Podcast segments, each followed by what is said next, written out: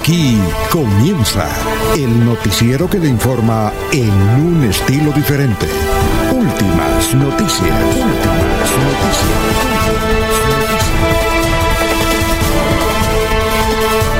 La información analizada por los expertos, sin sesgos, explicada con detalles, sin tanta carreta.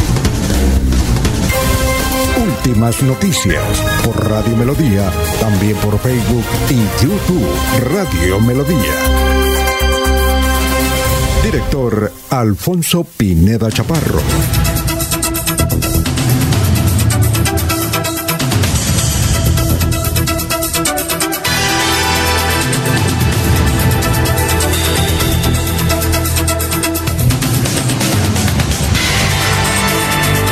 Gracias a Dios, hoy es eh, martes, febrero 15 del 2022. Nos abre el micrófono Arnulfo Otero Carreño para hablar por Radio Melodía 1080M.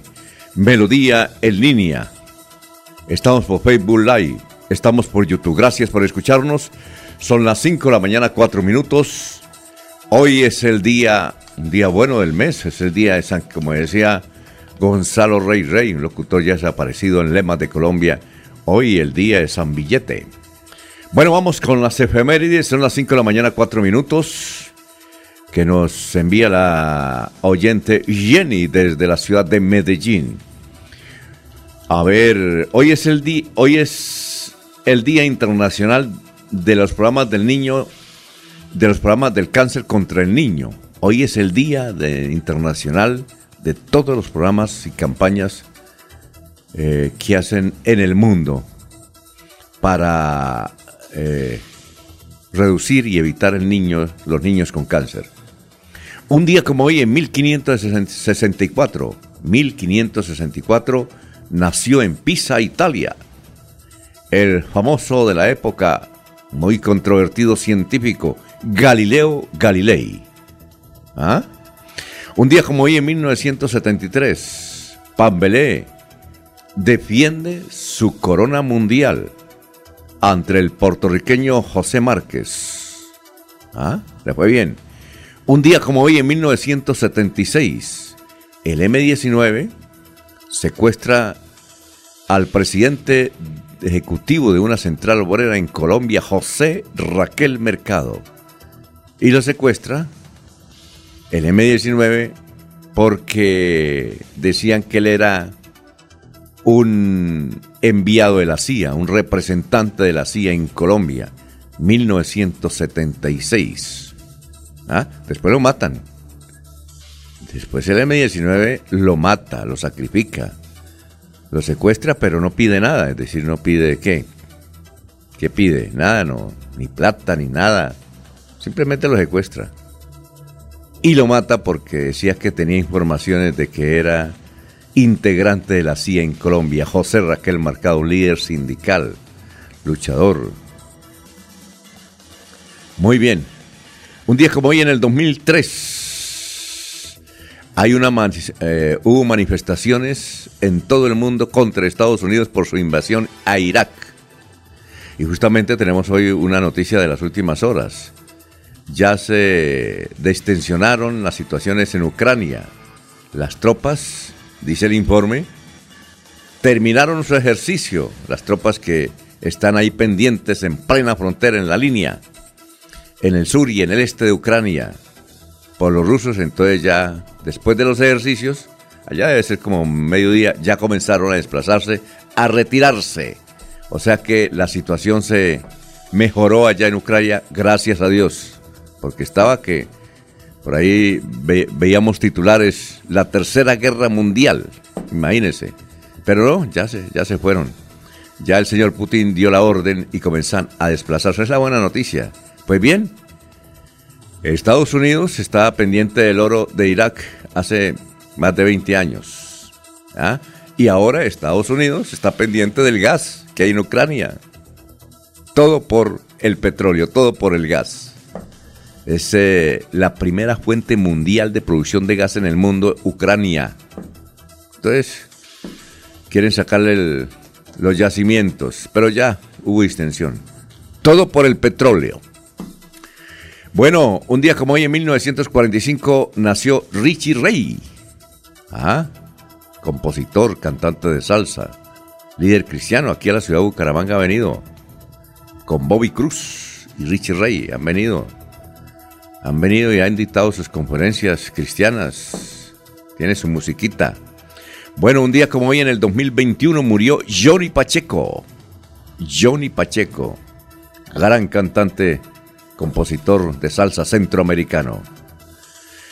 Bien, dicho esto, vamos a... No sé quién es el que decía dicho esto. Dicho esto, bueno, pasemos a lo siguiente a saludar a nuestros compañeros que ya están en la mesa virtual a las 5 de la mañana, 9 minutos en Radio Melodía. Laurencio Gamba está en Últimas Noticias de Radio Melodía 1080 AM. Bueno, don Laurencio, ¿cómo se encuentra? Tenga usted muy, pero muy buenos días. Bienvenido. Hoy es 15 de febrero. Alfonso, el saludo para usted, para Eliezer Galvis, pero muy especialmente para Arnulfo Otero Carreño, igual que el transmisorista allá en el municipio de Florida Blanca, que hacen posible estos sonidos lleguen a todas las redes, hasta los mm, tradicionales radios del campesino que lo lleva allá en el surco, porque mucha gente a esta hora se levanta a trabajar por la producción agrícola de Colombia y de nuestro departamento. Precisamente ayer el candidato presidencial David Barguil anunció que estará pendiente de la petroquímica, de la agricultura, del turismo y el arreglo de vías en el departamento, porque ese es el desarrollo. Fueron planteamientos en los diversos escenarios donde ayer participó el candidato del Partido Conservador en Bucaramanga, todo coordinado por don Rafael Serrano Prada.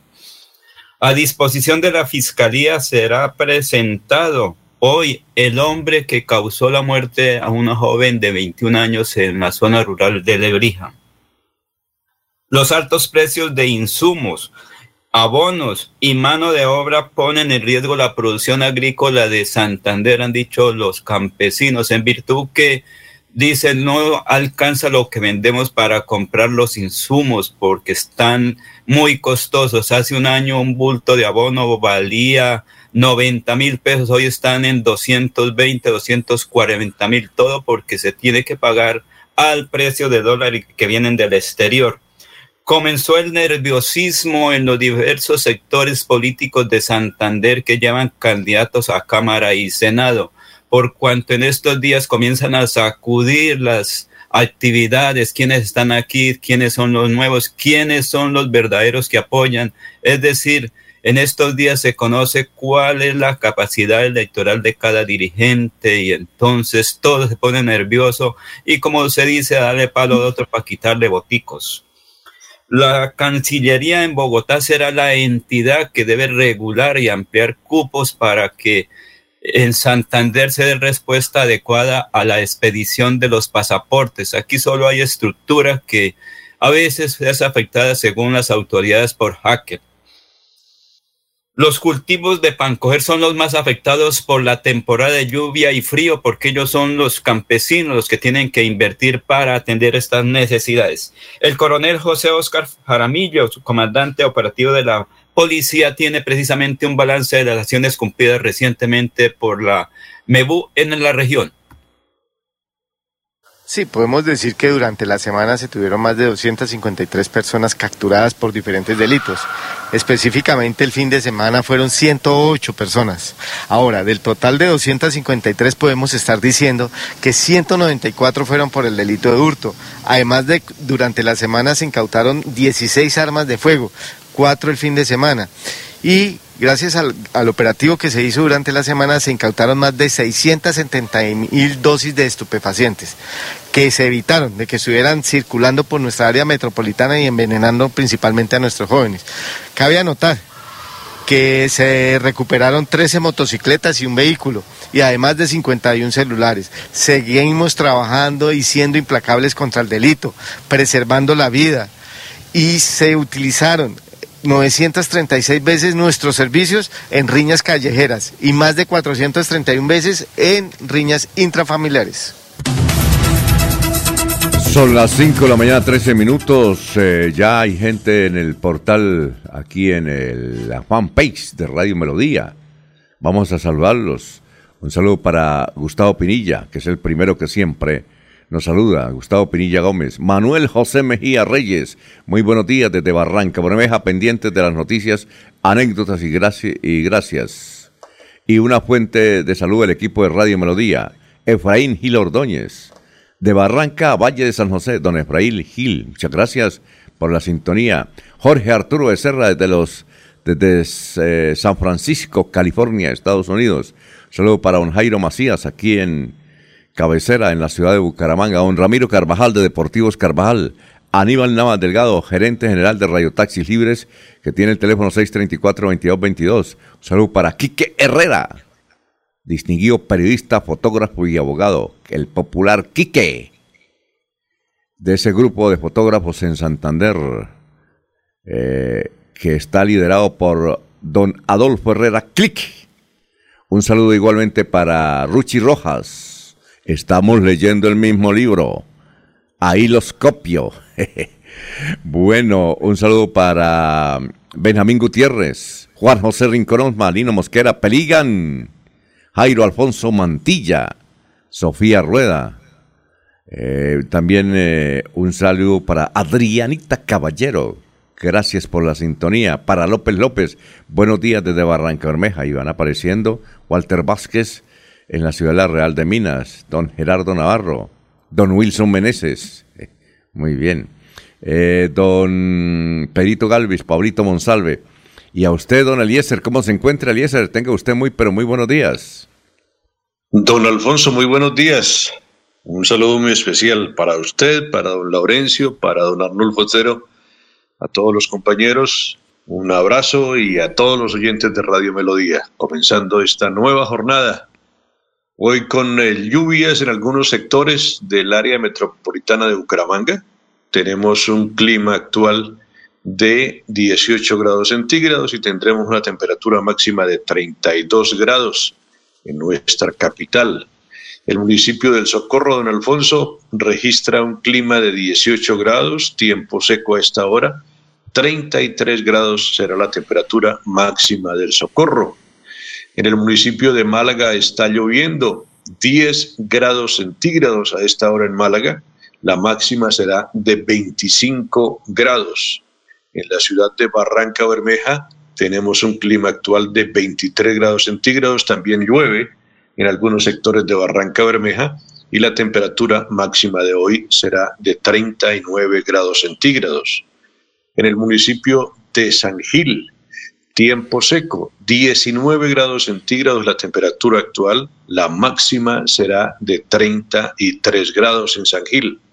En el municipio de Vélez, la tierra de don Reinaldo Atuesta, eh, tenemos 11 grados centígrados a esta hora, tiempo seco, y 25 será la temperatura máxima en el municipio de Vélez. En el municipio de Puerto Wilches, se registran 23 grados centígrados, llueve en algún sector de Puerto Wilches, eh, tendrá una temperatura máxima de 40 grados centígrados el municipio de Puerto Wilches. Y Bogotá registra un clima de 12 grados centígrados, la máxima en la capital del país será de 22 grados, don Alfonso. Este es el clima en este recorrido que hacemos todos los días. Sí, señor. Eh, a propósito, Reinaldo, tú estás, el sobrino está triunfando. No sé por qué no le han dado tanta vitrina como a Lucho Díaz, si el sobrino de Inglaterra en, eh, en el fútbol más importante de ese país y uno de los de las ligas más importantes del mundo en fútbol, eh, el muchacho también es protagonista, el sobrino primo de don Reinaldo Atuesta, ¿no? No sé, el sí, no es, tan, no es tan estrella, no es tan estrella como Lucho Díaz. No, pero, pero eh, juega en un equipo duro. Sí, le está yendo bien, le está yendo bien. Alfonso, porque es beleño, entonces la gestión de ah, envidia. La envidia, sí, la envidia. Sí, la, cosa de la envidia. A ver, ay, ¿qué hacemos con la envidia? Don ¿Qué hacemos? A ver, María Laurencio, está haciendo una campaña contra la envidia. No, aquí en Santander no somos envidiosos, eso parece. Y además, a mí, a mí me parece buena la envidia. A mí me gustaría que me envidiaran, porque cuando uno le envidian es porque uno es importante, ¿o no, Eliezer? Claro que sí. Sí, claro. A mí me gustaría que me envidiaran. A cuando a uno le envidian es porque uno está bien. Así que más que un defecto, don Laurencio, que tenemos, entonces es una virtud.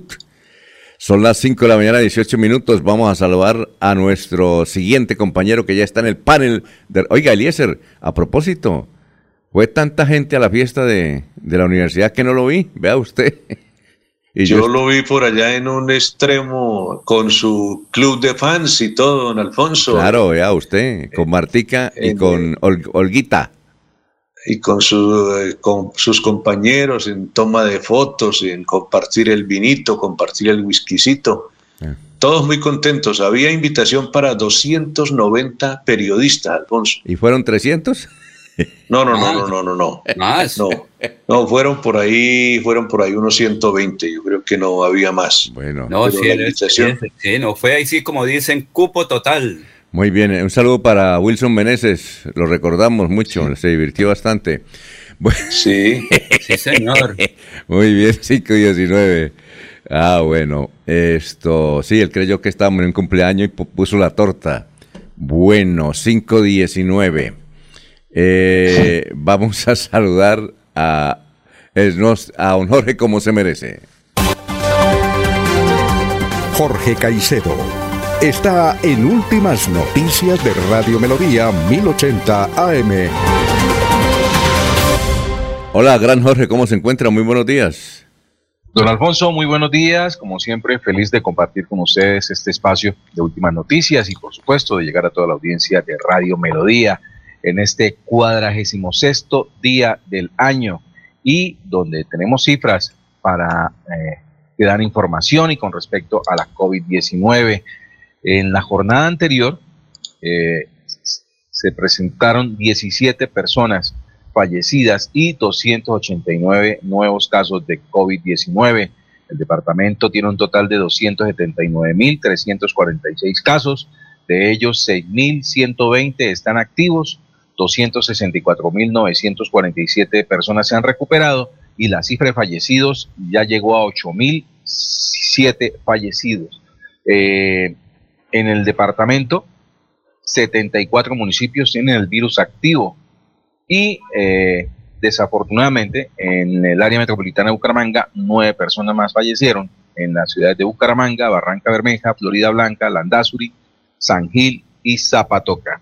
Esas son las cifras que nos deja la COVID-19, que entre otras cosas, don, don Alfonso, hoy hace un año llegó el primer lote de vacunas de, contra la COVID-19 a Colombia eh, su distribución comenzó de inmediato y el día 17 de febrero se comenzó con el proceso de inmunización que hoy ya eh, ha llegado a inmunizar eh, con esquema completo a 40.5 millones de personas. Estos son aproximadamente 70 millones de dosis aplicadas, de ellas 51,5 millones se recibieron a través de acuerdos directos eh, con productores y el resto a través del mecanismo COVAX. Muy bien, son las 5 de la mañana, 22 minutos. Vamos con nuestro compañero antropólogo y abogado, el doctor Luis José Arevalo, con el pensamiento de el día 522. Doctor.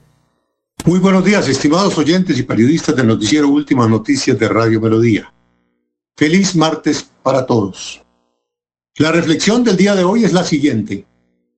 No siempre se calla para guardar silencio.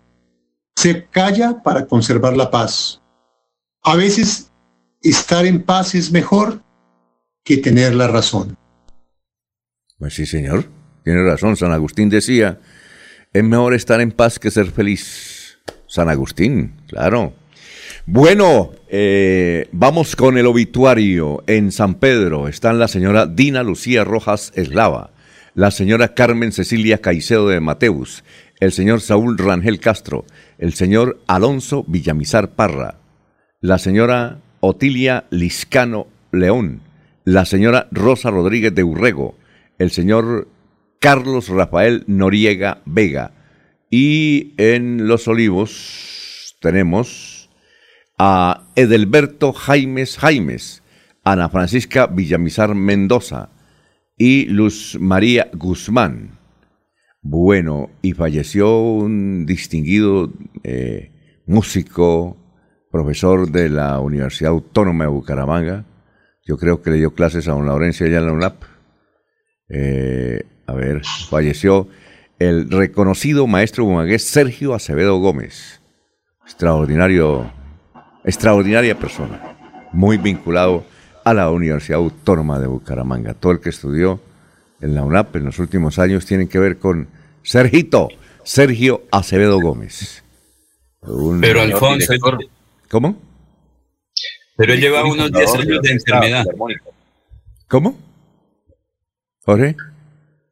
No, señor, el director y fundador de la Orquesta Filarmónica de Santander, don Alfonso. Un destacado trabajo en la música que deja Sergio Acevedo Gómez. Sí, claro, eh, que Pero Alfonso, él estaba enfermo unos 10 años atrás y entonces eh, hay que decir que el señor sí fue un buen músico, un extraordinario director que dejó en Santander una cantidad de alumnos que en ese momento... Profesor suyo, sí, señor. muy bien. Eh, digamos que pues eh, de algo que nos daba alguna instrucción en la parte cultural. Recuerdo que en alguna ocasión se habló mucho de la música veleña, al comenzar del folclore veleño, de la guabina, del traje típico. Mire dónde estamos ahora con la parte del, del cine eh, eh, que está ahora en, eso fue lo que permitió todo ese estudio que él hizo, todo ese trabajo de la cultura, del baile, de la música, porque al fin y al cabo es eso, el estudio profesional de unos eventos culturales en Santander. Lo que no sabíamos era que estaba enfermo, pues.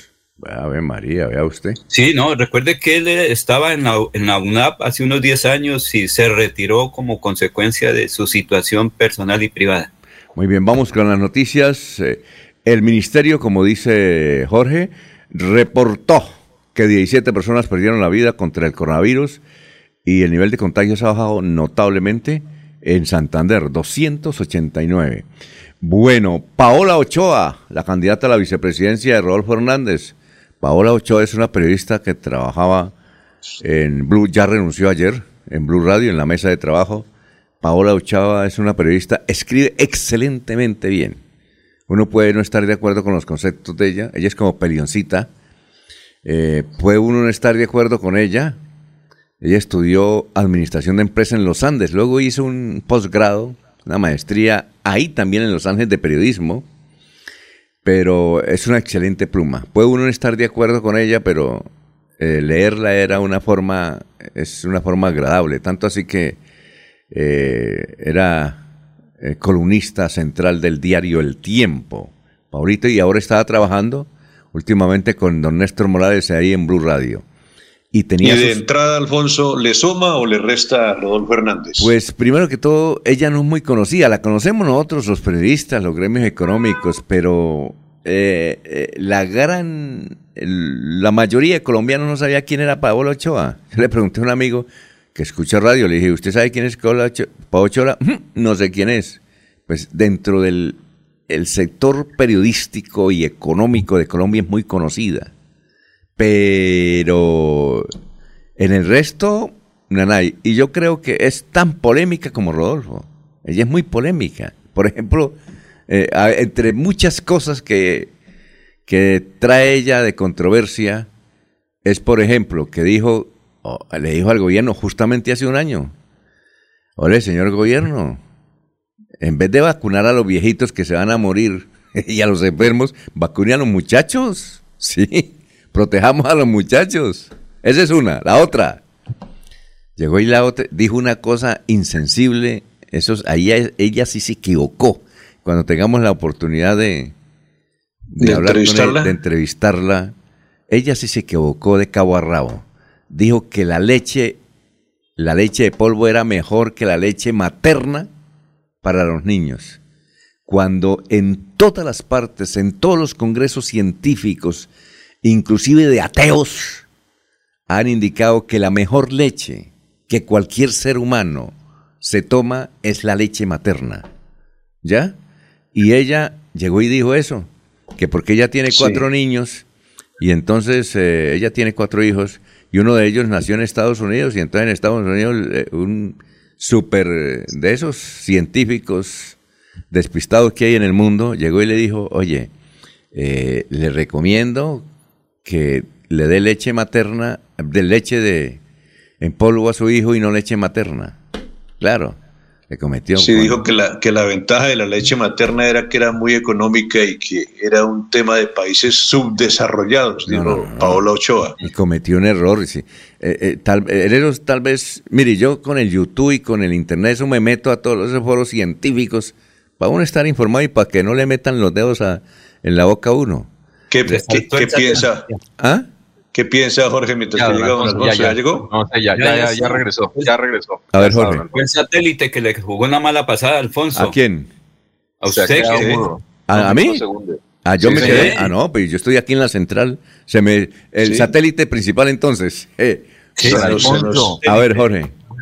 Esa, esa apreciación hacia las personas longevas, eh, eh, dicha por Pablo Ochoa, en el sentido de que son personas que ya han vivido ¿No será lo que le sedujo para aceptar el cargo de vicepresidencia de esa fórmula? Y, ah, y entonces le toma, sí, le están tomando el pelo, le dijeron, oiga, y usted está con este viejito, tiene 76 años, va a cumplir 77, entonces esto, ¿y con él qué?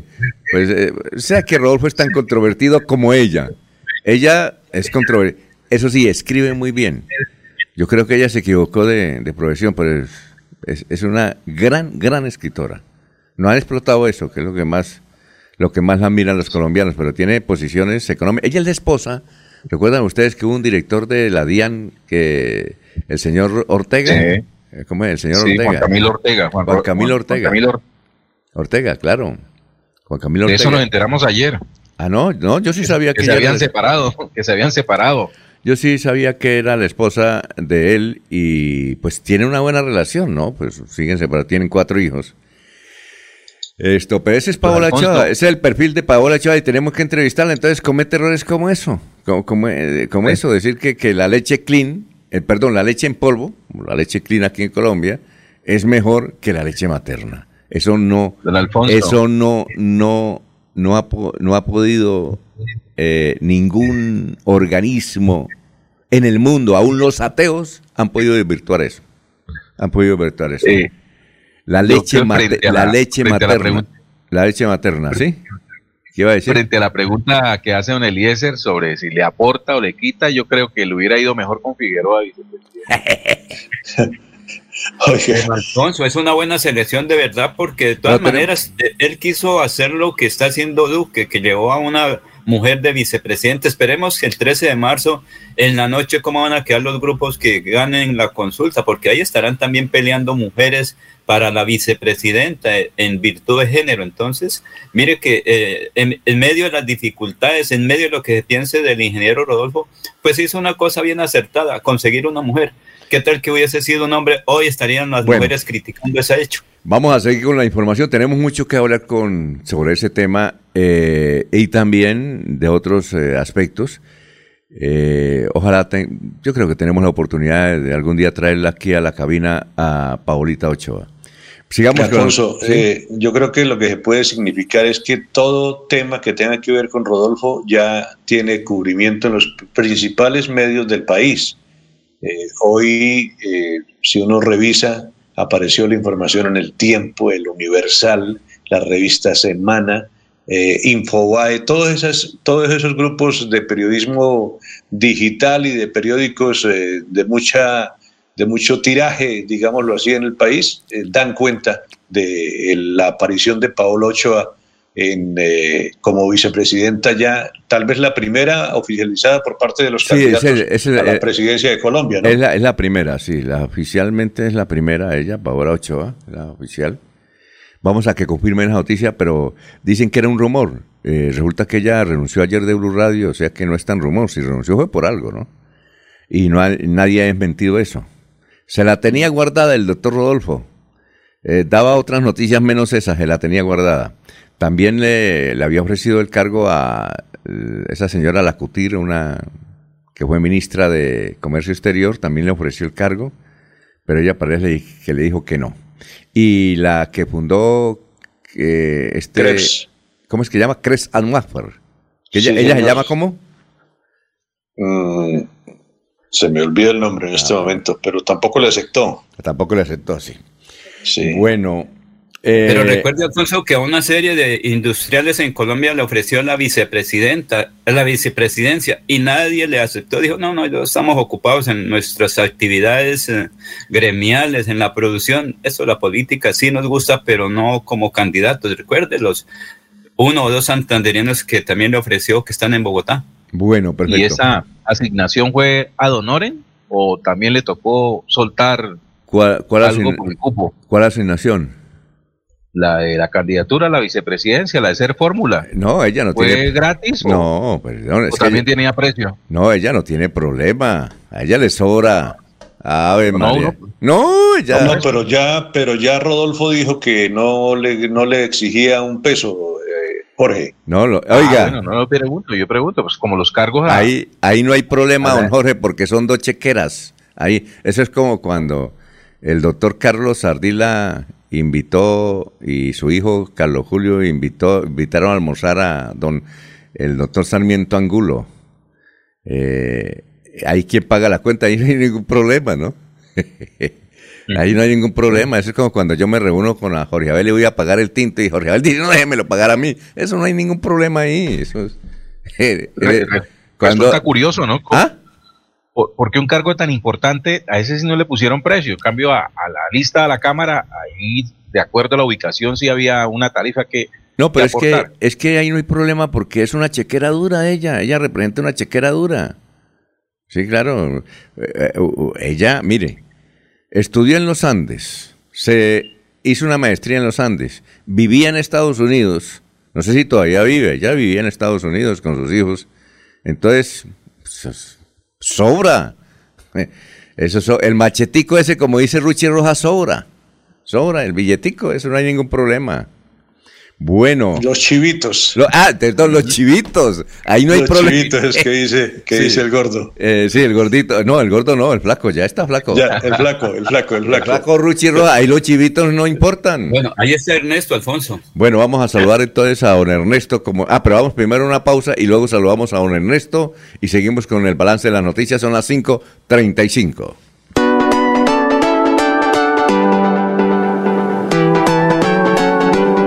Melodía, Melodía, Radio Sin Fronteras. Escúchenos en cualquier lugar del mundo. Melodíaenlínea.com es nuestra página web. Melodíaenlínea.com, señal para todo el mundo. Señal para todo el mundo. Radio sin límites, Radio sin fronteras. Radio Melodía, la que manda en sintonía.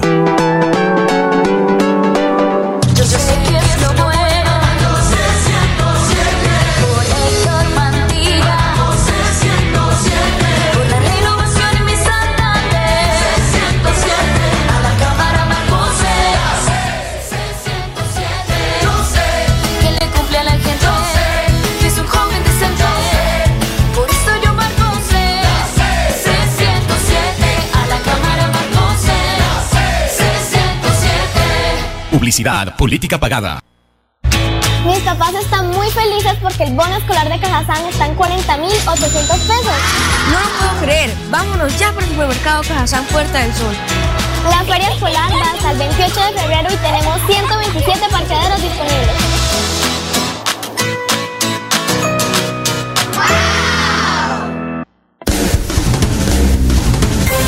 Se va la noche y llega últimas noticias. Empezar el día bien informado y con entusiasmo.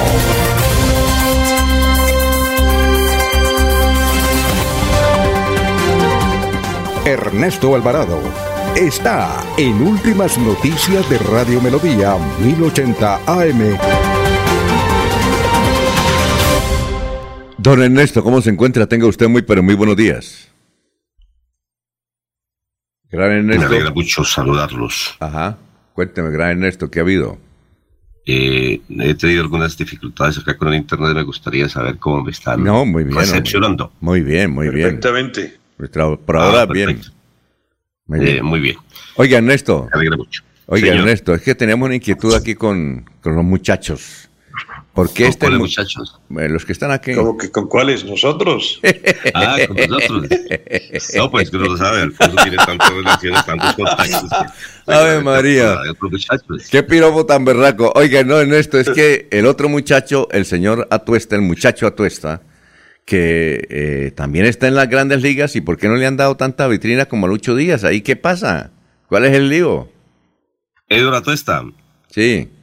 Eh, este muchacho que es beleño además, mm, empieza a, a funcionar bien, pero hay que darle tiempo. Es que el problema es que queremos ya que sea eh, No, pero la ya gran es que- figura y que se le muestre como el gran ídolo, ¿no? Que lo lleven con calma y que Pero no ya lo pusieron, ya lo pusieron a jugar en una final europea, ya es duro, claro. Sí, ya le va bien, pero es que hay que llevarlo Sí. con calma, no lo volveremos tan biche. No, pero no. Ya tiene esos añitos, hay que llevarlo con calma. Es un muchacho que se proyecta muy bien en el ámbito del fútbol internacional e incluso está siendo ya mirado por la selección Colombia. Ya en algunos eh, casos se dice que podría integrar la selección Colombia de fútbol. Esperemos que siga surgiendo, que siga eh, mostrando su buen fútbol, que se siga destacando para que en próximos días sea llamado a nuestra selección y siga surgiendo un equipo muy grande. Ha hecho una campaña maravillosa, vino de Vélez, se instaló aquí en el barrio eh, Lagos, estuvo en- aquí en la cancha de Lagos 3, con Gustavo Rojas fue a la selección Santander, de ahí pasó a, A la alianza, ¿no? Antioquia, al Deportivo Independiente Medellín, y ha hecho una carrera extraordinaria, Eduardo Testa, pero llevémoslo con calma, todo a su debido tiempo, director. El, esto, Lucho Díaz está en Liverpool. ¿Y este muchacho en qué equipo es que está?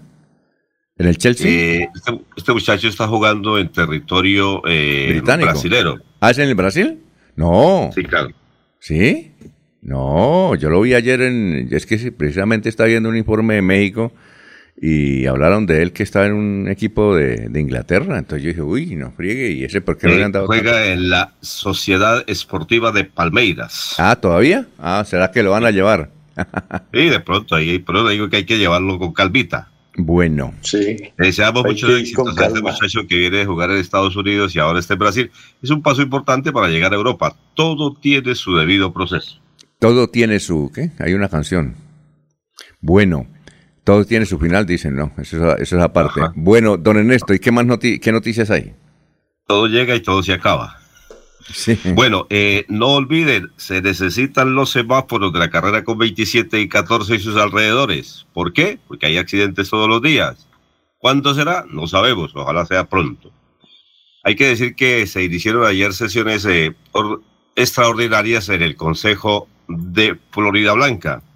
Allí las autoridades, junto con la mesa directiva, que ahora eh, tiene como presidente a Freddy Ávila, el popular Fresita, en el que le acompañan también eh, Jorge Pinzón. Eh, hicieron actividades que proseguirán en el día de hoy a partir de las 8 de la mañana.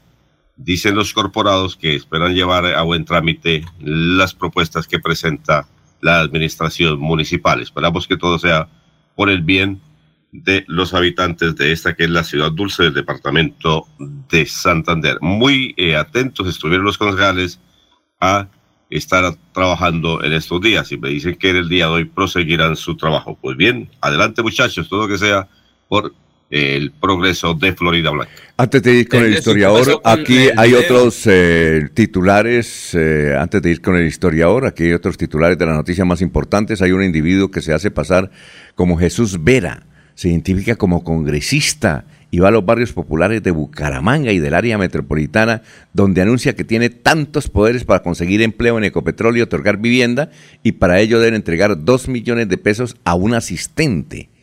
Ent- entre ese individuo y el asistente, que dice que tiene el, el- individuo dice que tiene problemas visuales y por eso carga asistentes, y uno de esos asistentes hacen la escena donde supuestamente lo llaman altos funcionarios del gobierno. Con ese tucrito ha logrado, dicen las autoridades, 100 millones de pesos. Uno no entiende cómo hay familias que en los barrios pobres logran reunir dos millones de pesos y entregárselos a este señor que se hace llamar como Jesús Díaz Vera. No lo han capturado, por ahí sigue. Es que este- viene, de, viene de, la costa y está recorriendo el país y aquí ya nos indican que lleva 100 millones de pesos. Uno, uno no entiende cómo personas de los estratos 1, 2 y 3 de Bucaramanga y del área metropolitana consiguen 2 millones de pesos. Claro, el tipo dice, pues lo hace muy bien la escena cuando los convencen. Pero el asunto señalan que en esos barrios hay plática, escondido alguna cosa, pero hay plática, pero se dejan, se dejan estafar de este individuo, es que no lo han capturado, se llama Jesús Díaz Vera. Ayer nos comentaba un pensionado de, de- de ese artista, es que llega a los lugares con unos asistentes, se dice que él es senador, que es congresista, que viene a entregar puestos en Ecopetrol de, para que se ganen 10 o 12 millones de pesos. Y viene a entregar, eh, y ah, entrega formularios de vivienda. Oiga, y le comen, uno no entiende que haya personas así. O son muy... La ilusión, Alfonso, la ilusión de tener un No, buen pero- empleo, porque quien sí, llegue a pero- Copetrol no ve que cuánto va a ganar. No, entonces sí, pero, pero yo no sé por qué la gente, pero para eso están los de la acción comunal por ahí, que le digan no a alguien, tantos veedores que hay, que son avispados, hombre, decirle, bueno, y sin embargo, viene de la costa, ya estafó, ya se vino para acá y, y- y no lo han capturado. Lo berraco es que él sigue, sigue estafando. Le doy el nombre, por si acaso, se llama Jesús Díaz Ver, falso congresista. Según las mismas autoridades, ya lleva 100 paquetes. Bueno, las, otra noticia, las autoridades confirmaron que ayer fue capturado, como lo habíamos mencionado, que ya le tenían las pistas, el presunto responsable del homicidio de Juliana Rosales, de 21 años. Esto ocurrió en, Le- en Lebrija. Bueno, seis meses más para el Carrasco. Le han dado seis meses de vida más al Carrasco. Sigue el drama para 40 me- familias en el barrio Luz de Salvación en Bucaramanga. Esto queda cerca a Provenza tras la avalancha de la madrugada de ayer. Pese a las de autoridades, los damnificados sienten temor ante una nueva emergencia. La alcaldía de Bucaramanga los va a proteger. Eh, son las 5.45, vamos a una pausita y regresamos con el historiador. Bienvenidos a su concurso. Si lo tiro, me lo tiro.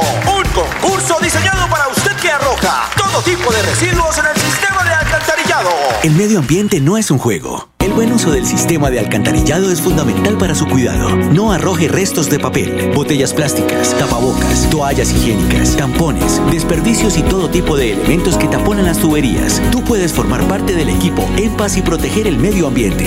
En Paz, construimos calidad de vida. Yo sé que es lo bueno.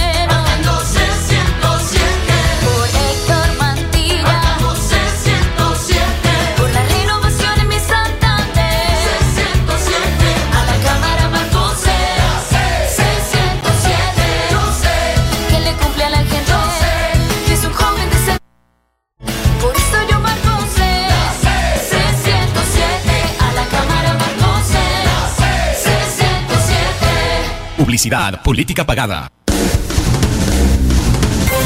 Se va la noche y llega últimas noticias.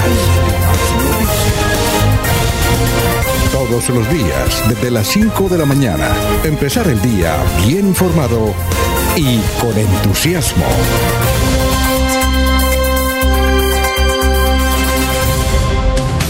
Son las 5 de la mañana, 46 minutos. Vamos con el historiador. Carlos Augusto González nos tiene más noticias de las ocurridas hace 50 y hace 25 años en Santander y Bucaramanga. Carlos, ¿cómo está? Muy buenos días. Buenos días a la mesa de trabajo y a los oyentes. Hace 50 años esta fue la noticia más relevante en Santander. Celebra 35 años de fundación la empresa Nepomuceno Cartagena Hijos, que se ha convertido en una de las más importantes del país no solo por su gran número de líneas exclusivas de distribución, sino por el estupendo servicio que presta. La construcción de la Diagonal 15, que por varios años estuvo estancada, tuvo un nuevo impulso gracias al interés que ha puesto en su ejecución el director de valorización municipal José Luis Ortoñez Maldonado. Se espera la entrega de la primera fase de la obra para final de año. Y hace 25 años fue noticia lo siguiente. El senador Hugo Serrano Gómez y el representante de la Cámara, José Aristides Andrade, se reunieron en Bogotá con el ministro del Interior, Horacio Serpa, para reclamarle por el supuesto apoyo que el alto funcionario ha ofrecido a otros movimientos políticos diferentes al FILA para las elecciones de Congreso. Aumentan los casos de SIDA entre el sexo femenino en el departamento. La mayoría de mujeres infectadas tiene entre 16 y 45 años y son amas de casa, estudiantes y empleadas. La información fue suministrada por el médico César Numa, jefe del programa de prevención y control de enfermedades de transmisión sexual de la Secretaría de Salud Departamental. Cordial saludo a todos. Siga usted, don Alfonso. Claro, muchas gracias, don Carlos. Bien, noticias. Recordamos a Nepomuceno Cartagena. uno de los más ricos de la ciudad de Bucaramanga. Vivía ahí en la carrera 27 con calle 54, 54 y 55, donde construyeron tremendo edificio ahorita. Es uno de los edificios multifamiliares más altos. Creo que fueron los portugueses o los españoles, pero tremenda unidad residencial ahí ahí. Don Nepomuceno Cartagena ya murió. Eh, tiene una nieta que se llama Mabel Cartagena. Eh, nacida aquí en la ciudad de Bucaramanga, ahora es una, fue una gran presentadora de televisión, ahora creo que vive en Argentina, se casó con un tenista, Mabel Cartagena, ella es nieta de don Nepomuceno Cartagena y ella es de Bucaramanga. Lo digo porque somos amigos de su padre y una vez me lo encontré ahí en el Parque Santander, iba para la Sagrada Familia a sacar un certificado de nacimiento de ella, que ya está registrada ahí. Bueno, no tenemos eh, la oportunidad de conocer a Mabel Cartagena, que, que trabajó con Laura Cuña ahí en Muy Buenos Días con J. Mario. Bueno, ¿qué recuerdan ustedes? ¿Don Elías recuerda algo? A ver, eh, la casa del donde está el edificio era la residencia de Don Nepo, ¿no? Sí, ahí la Era 27. casa de, de la residencia de Nepomuceno, pero el negocio quedaba ya por la carrera 15, ¿no? ah, sí, Alfonso? sí, claro, en la 15, sí, con calle En la 20 y algo, la- 15. Sí, claro. Y eh, no sé si Nepo Cartagena fue tal vez el primer eh, importador de vehículos, como que era el representante de la Foro o de Sí, una de esas compañías, Alfonso. Era el primero, uno de los primeros importadores de vehículos de Colombia. Era el que más importaba en Colombia. Sí, señor. Entonces, eh, la tienda de Nepo o el negocio de Nepo o el establecimiento comercial de Don Nepomuceno Cartagena era eh, el lugar para adquirir vehículos, que no todo el mundo tenía el dinero para comprarse un carro. También mucha maquinaria industrial se vendía donde Nepo Cartagena. No recuerdo qué más, qué más líneas tenía esta tienda de Don Nepomuceno Cartagena allá en la carrera 15, pero sí alcancé a conocer las vitrinas de, de ese establecimiento comercial, Alfonso. Sí, claro, eran, eran interesantes. Bueno, son las 5.50 minutos. También habla de don César Numa Popilio, que fue secretario de Salud hace 25 años. ¿Cómo se pasa el tiempo? Creo que don, Nubia- don Numa todavía vive. Un saludo para él. Bueno, son las 5. Don Laurencio, ¿alcanza a recordar algo? Alfonso, cuando uno llegaba a Bucaramanga, lo importante era mirar los carros, como lo dice Eliezer de Don Nepo. Es que esos carros llegaron también al sur de Santander. Entiendo que en Barbosa hubo una especie de sucursal que se vendían allá los vehículos. O sea, llegaban aquí a Bucaramanga y de aquí mandaban dos o tres carros a Barbosa. No, no recuerdo cómo se llamaba en Barbosa esa empresa que vendía carros, donde hoy funciona en Barbosa como Ultrasana, ahí tenían la sede de los vehículos. Y el, digamos, el edificio, ahí antes funcionó un colegio, si no estoy mal, por varios años, creo que era de la misma familia o algo así similar, antes de la construcción de ese importante edificio de apartamentos en la 27.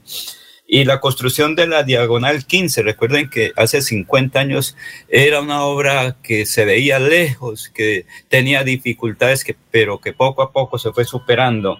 Y las peleas internas del FILA, recuerden esa época, Hugo Serrano y José Aristides Andrade peleando porque no le daban al FILA la representación requerida, como ocurre hoy en día, la gente toda nerviosa por las candidaturas al Senado y Cámara cuando estamos a menos de un mes aquí en la región. Se repite hace 25 Sí. años, el nerviosismo porque no tienen el apoyo que esperan o que la candidatura no pegó a pesar de los compromisos que se tenían y no pegó porque no hay ni gasolina para pegar los afiches. Muy bien. ¿Usted perfecto. está nervioso, Laurencio? ¿Por qué? No, No, señor, pregunto, de ¿no? ninguna Ah. manera. Re- re- No, no, dos cámaras y un senado, eso están más seguras que el desayuno de mañana. Eso dice usted porque Godito, pero uno, uno habla con los liberales y los liberales dicen que ellos son los que van a sacar, se llevan todo. Uno habla con los de la, uno habla con los de la liga y que todos se llevan. Inclusive hay movimientos chichipatosos que dicen, no, es que van a sacar todos esos, eh, esos eh, candidatos al Congreso. Entonces, ¿para qué hacen elecciones? Bueno, aquí tenemos más oyentes. William, Puede preguntarle, puede preguntarle a don Ernesto cómo, qué tan comprometidos están los concejales de Florida Blanca. sí. Parece que hay algunos inconformes, inquietos y ya tocando puertas en otras, en otras sedes. No, eh, es que lo que pasa es que hay crisis de pegantes. No pegó, No, no, no, no. pegó el afiche. No, no, no, pues hay crisis de pegantes. Bueno, estamos tratando que viene, hoy viene otro líder del Partido Conservador aquí a Santander, que es don Efraín Cepeda, él fue presidente del Senado. Hemos tratado de comunicarse que quiere hablar, que quiere, quiere enviar un saludo. Y como dice Laurencio, viene a llevarse los boticos de Santander. Oiga, Eliezer, eh, ¿será capaz Laurencio de preguntarle a Efraín Cepeda, usted viene a llevarse los votos de Santander? ¿Usted qué piensa, Eliezer? No, Laurencio le hace la pregunta, claro. ¿Sí? Pero vamos a encomendar que sea él el encargado de hacer esa pregunta. Muy bien. Alfonso, con gusto le preguntaré si me lo permiten. Es usted No, para- oiga- igual para todos, Alfonso. Es Oiga, venga, ¿usted es capaz? Independientemente. ¿Es capaz? Le tiran las orejas. Bueno, No, ¿Y quién, Alfonso? No es que como periodista yo opino, como con cédula en mano también puedo hacer la cosa diferente, Alfonso, pero eso hay que distinguir entre lo que es el corazón y la cabeza. De Bueno. corazón estamos metidos en unas campañas, pero como periodista estamos donde nos inviten. Hoy, por ejemplo, tenemos una invitación y allá estaremos, a pesar que no compartamos algunas ideas. bueno, ¿Y a perfecto. qué viene, a qué viene Efraín Cepeda? Si ya que, ¿qué más puede arra- a- qué más puede arrancar de los conservadores de Santander? Si ya se los han llevado todos. No, pero él Ah. viene, viene a hacer ¿Cuánto su, puede arañar? él viene a hacer su campañita como todo el mundo viene aquí a, a. Algunos, algunos dirigentes que quieren votarle, pero ayer fue la demostración, Alfonso, la rueda de prensa eh, grande, después las reuniones en Copetrán, en Neomundo. La gente ahí Bueno. critica fuertemente, pero ayer la situación se demostró cómo está Bueno, para va- los candidatos conservadores. Vamos con los oyentes, sí, vamos con los oyentes. Aquí está Luis José Arevalo Durán. Mabel Cartagena es hija de Cristian Cartagena, miembro de la Cámara Junior de Bucaramanga, de la cual fue presidente y senador. Eh, Mabel actualmente ejerce actividades comerciales en las redes sociales con mucho éxito y creo, don Luis José, que ella vive en Argentina, me da la impresión. Eso me dijo el papá una vez. El papá que fue campeón mundial del el juego de la coca y del yoyo. Eh, Cristian. Bueno, Francisco Espinel nos dice buenos días a la mesa de trabajo y a los oyentes reportando sintonía desde la comuna 16 de Bucaramanga. Esto es Lagos del Cacique. Manuel José Mejía Reyes. El peante es el famoso almidón de yuca. no, el pegante es el fa- los famosos billetes. Bueno, eh, Francisco, Francisco Espinel, la residencia de los Cartagena en la carrera 27 estaba considerada como patrimonio arquitectónico de la ciudad. No obstante, se otorgó el permiso para su demolición. Eso fue una idea, pero era un, un medio privado y no se alcanzó. Eso se alcanzó a, a llevar cuando su yerno fue alcalde de la, eh, de la ciudad de Bucaramanga. Ahora se me olvidó el nombre del yerno que fue alcalde de Bucaramanga de esa época. Mario, Mao Suárez, buen día, un saludo. ¿Remolina? ¿Fue ¿Cómo? Remolina, el doctor Remolina? No, no, no, no, no, no. No. ¿Clavijo? ¿Clavijo? No, no. Eh, no, no, no era clavijo, era yerno de él. Yo hablaba con él ahí. Eso fue, a ver, fue alcalde en 1983. Cuando eso era a dedo. Por decreto. Sí, Mao Suárez, buen día, un saludo de Mao Suárez desde Bogotá, fiel audiencia, bendiciones, tenemos muchísimo, oiga, la gente sí nos escribe y, to- y- y bueno, tenemos que una audiencia en- a nivel nacional tremenda, ¿no? Eh, bien, eh, imposible, Anulfo, de hablar con el doctor Efraín Cepeda, ¿no? Esos periodistas que tiene Efraín Cepeda, sí, uy, lo- esos dolores de cabeza con ellos. Son las 5 de la mañana, 56 minutos, Don Jorge. Alfonso, sí, cuénteme. Don Jorge. Alfonso, eh, tengo el listado de alcaldes de Bucaramanga para la época que ha descrito. Entre 1981 y 1982, Eduardo Remolina Ordóñez. Sí, siga. Y le sigue el doctor Julio Enrique Avellaneda Lamus hasta 1987. Eh, sí, No, no, el doctor Julio Enrique Avellaneda no fue, no fue alcalde cinco años. Alcalde encargado, sí, fue- por unas no, no, temporadas. 87, no, no. Él fue alcalde. Hay un, laxus, hay un laxus entre el 82 y el 87. Sí, él fue, él fue, eh, el doctor Julio Enrique Avellaneda fue posesionado en el tribunal como alcalde de Bucaramanga. Es decir, como alcalde. Fue en propiedad. En el 87. Sí, claro. En el 87. Sí, él, él, él figuró que aquí nos has dicho, porque es que a, a usted, Laurencio, usted fue alcalde de Girón, entiendo que una vez lo dejó vasito de agua como que reemplazo, ¿no? ¿Me parece? ¿O no? Eh, no, señor, no, porque ¿No alcanzó? no tenemos Ah, bueno. esas condiciones, no, señor. no, no, ah, Ah, Estuvo cuando- en los consejos de gobierno. ah, bueno. Estuvo cerca al poder, sí, sí. en Es que sí ahora- cerca al poder. Ahora llega el alcalde y dice, a ver, usted venga, encar- le encargo ocho días que me voy de vacaciones. Cuando, sí, pero no, el doctor Julio Enrique Avellana fue posesionado ante el tribunal como alcalde de Bucaramanga. Él figura en los anales de la historia eh, santanderiana como alcalde de Bucaramanga. Muy bien. Sí, eh, esto, Sí, lo que Jorge, tenemos es, el Actus entre el 82 y el 87. Ahí, en ese lance fue mi amigo, que eh, nuestro amigo, pues, de todos, amigo de todos, el, el, el yerno de don Nepomuceno Cartagena. Ahí tal vez do- los amigos me dan una manita con el nombre.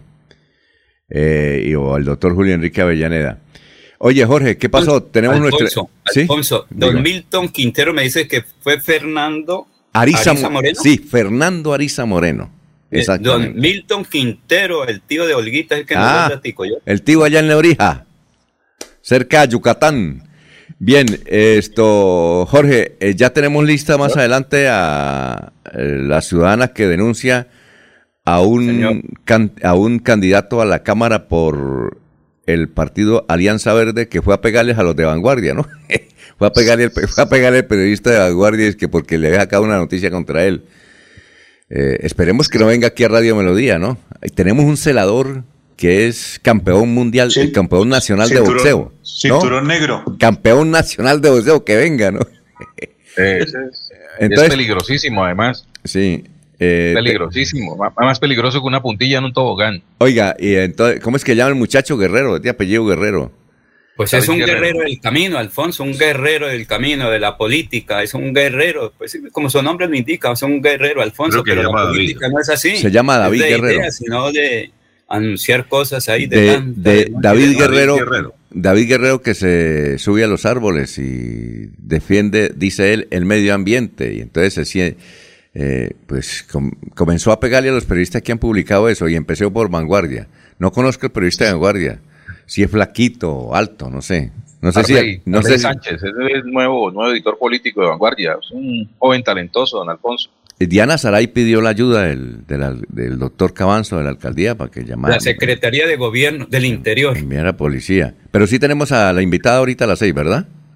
Sí, don Alfonso, ya ha escrito, acaba de salir de clases Ya, dice, bueno. de la universidad y ya está ubicándose en un sitio cómodo para poder hacer el contacto. Ella es la que denuncia por acoso a este muchacho y que hemos tratado de, lo hemos llamado por teléfono y nunca contesta para hacerle una entrevista. Y eso sí le dije, no, venga- no venga a Radio Melodía. Está en los árboles, Alfonso, a veces en los árboles. por no teléfono, hay Toca- señal. por teléfono. ¿Qué tal que le dé la chiripiorca aquí en la cabina? Nos acaba la cabina el muchacho, ¿no? Sí, don Alfonso, nuestra Acaba es con Alfonso Pineda. ¿Cómo? Acaba con Alfonso Pineda. ¿Qué iba a Tan decir? buena persona que es. La invitada es la doctora Dayana Corso, ella es abogada, una abogada, reside hoy en Europa. Eh, fue quien eh, la semana anterior comenzó a, a revelar una serie de, de denuncias, de señalamientos por parte de, de algunas mujeres de la ciudad que manifestaron haber sido acosadas en algún momento por eh, el hoy candidato a la Cámara de Representantes por el Partido Verde, David Guerrero. Algunas de ellas eh, manifestaron que estos acosos se presentaron cuando ellas eran menores de edad, eh, cuando hacían parte de, de la comunidad estudiantil de la Universidad Industrial de Santander. Entre otras cosas, también revelaron que, aunque siempre se presenta como miembro de la comunidad universitaria de la UIS, el señor Guerrero desde hace mucho tiempo no es estudiante de, de la universidad. Y creo que ayer había un plantón en el Zampío eh, contra él. No sé cómo les iría. Con la, no sé si el Sí. aguacero les dejó. Pero ayer... Así se- es, a, a las 2 de la tarde fue el encuentro Sí. entre algunos colectivos femeninos de la ciudad. Muy bien. Son las seis de la mañana, dos minutos. Vamos a una pausa. Estamos en Radio Melodía. Aquí Bucaramanga, la bella capital de Santander. Transmite Radio Melodía, Estación Colombiana, HJMH, 1080 kilociclos, 10.000 vatios de potencia en antena, para todo el oriente colombiano. Cadena Melodía, la radio líder de Colombia.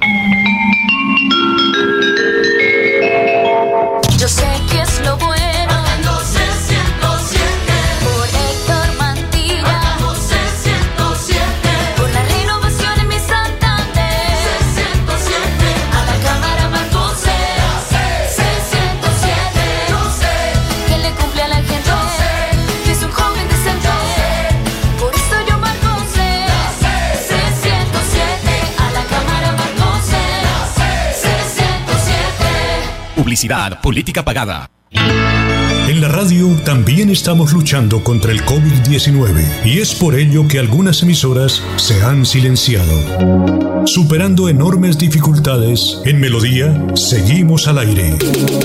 Con el propósito de continuar acompañándoles como su medio preferido a la hora de la información y el entretenimiento, hemos encontrado como alternativa reducir horas de emisión.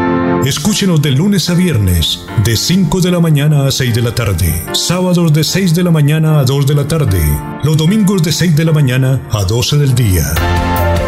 Melodía 1080 AM. En Facebook, Radio Melodía Bucaramanga. Es un compromiso de todos lograr que muy pronto nuestro mundo sea mejor que antes. En Melodía seguiremos a su lado por siempre. Se va la noche y llega últimas noticias. Empezar el día bien informado y con entusiasmo.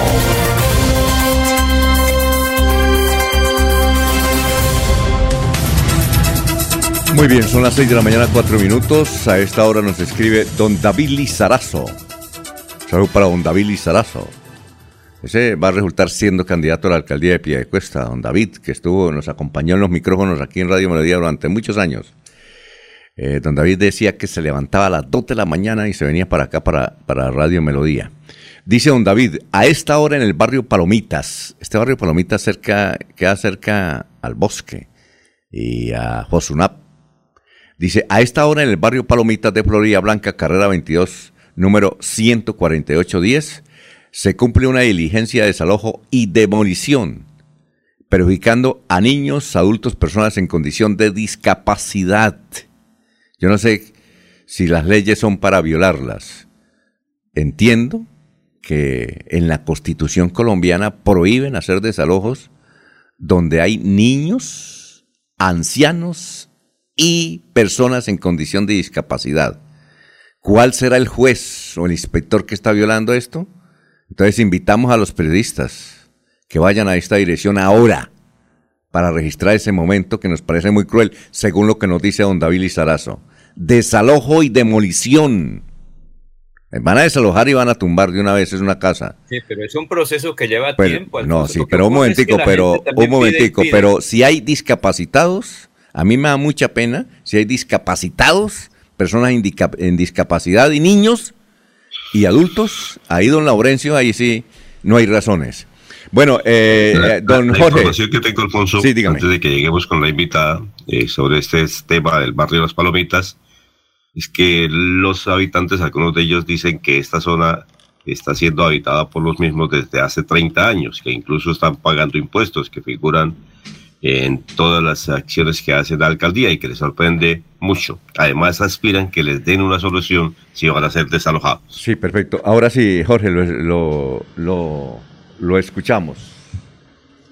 Así es, don Alfonso. Ya se encuentra con nosotros la abogada Dayana Corso. Ella es una santandereana que hoy reside en Bélgica, está en Europa, en la ciudad de Ant- Antwerpen.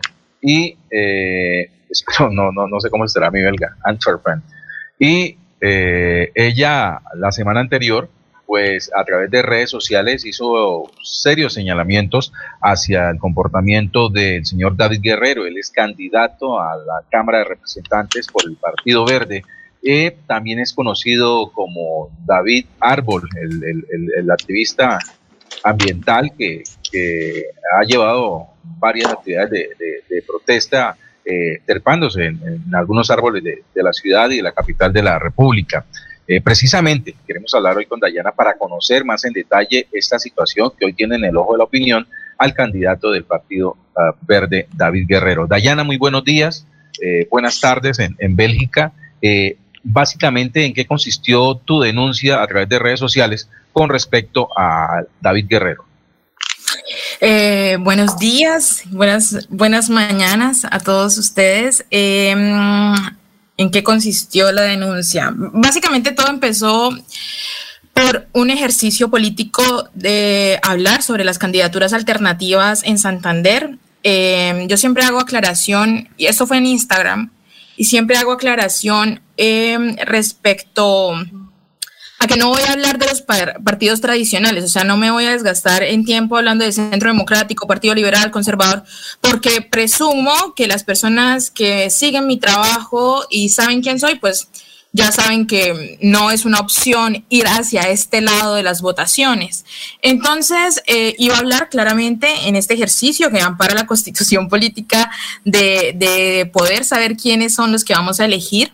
Empiezo a a contar básicamente lo que estaba pasando en Twitter sobre Cristian Avendaño, el candidato 106 de la lista de los verdes, el que patrocina a Carlos Parra y Danovis. Este, empiezo a hablar sobre algunas irregularidades que se presentaron en esta candidatura. Una que es un joven que afirma ser estudiante de la Universidad Industrial de Santander.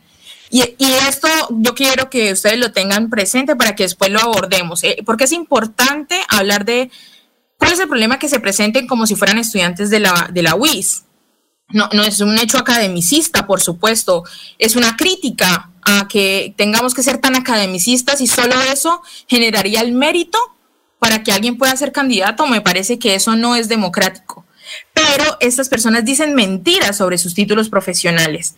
Mentiras como, por ejemplo, que el estudiante eh, Cristian Avendaño eh, no es profesional, no es profesor, es un tutor, o sea, cualquier persona que estudia en universidad puede ser tutor para pre-IFES o cosas así, no es profesional, eh, pero también había militado en el cambio radical.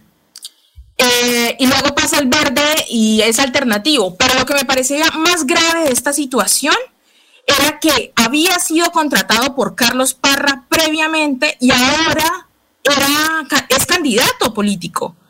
Y, yo no entiendo la lógica de, este discurso anticorrupción si ellos básicamente dicen que no se puede hacer, que los amiguismos, que los cuerpos ajenos gobernando, que el clientelismo, pero, pero eso es una prueba de que es clientelista, eso es una prueba de los amiguismos.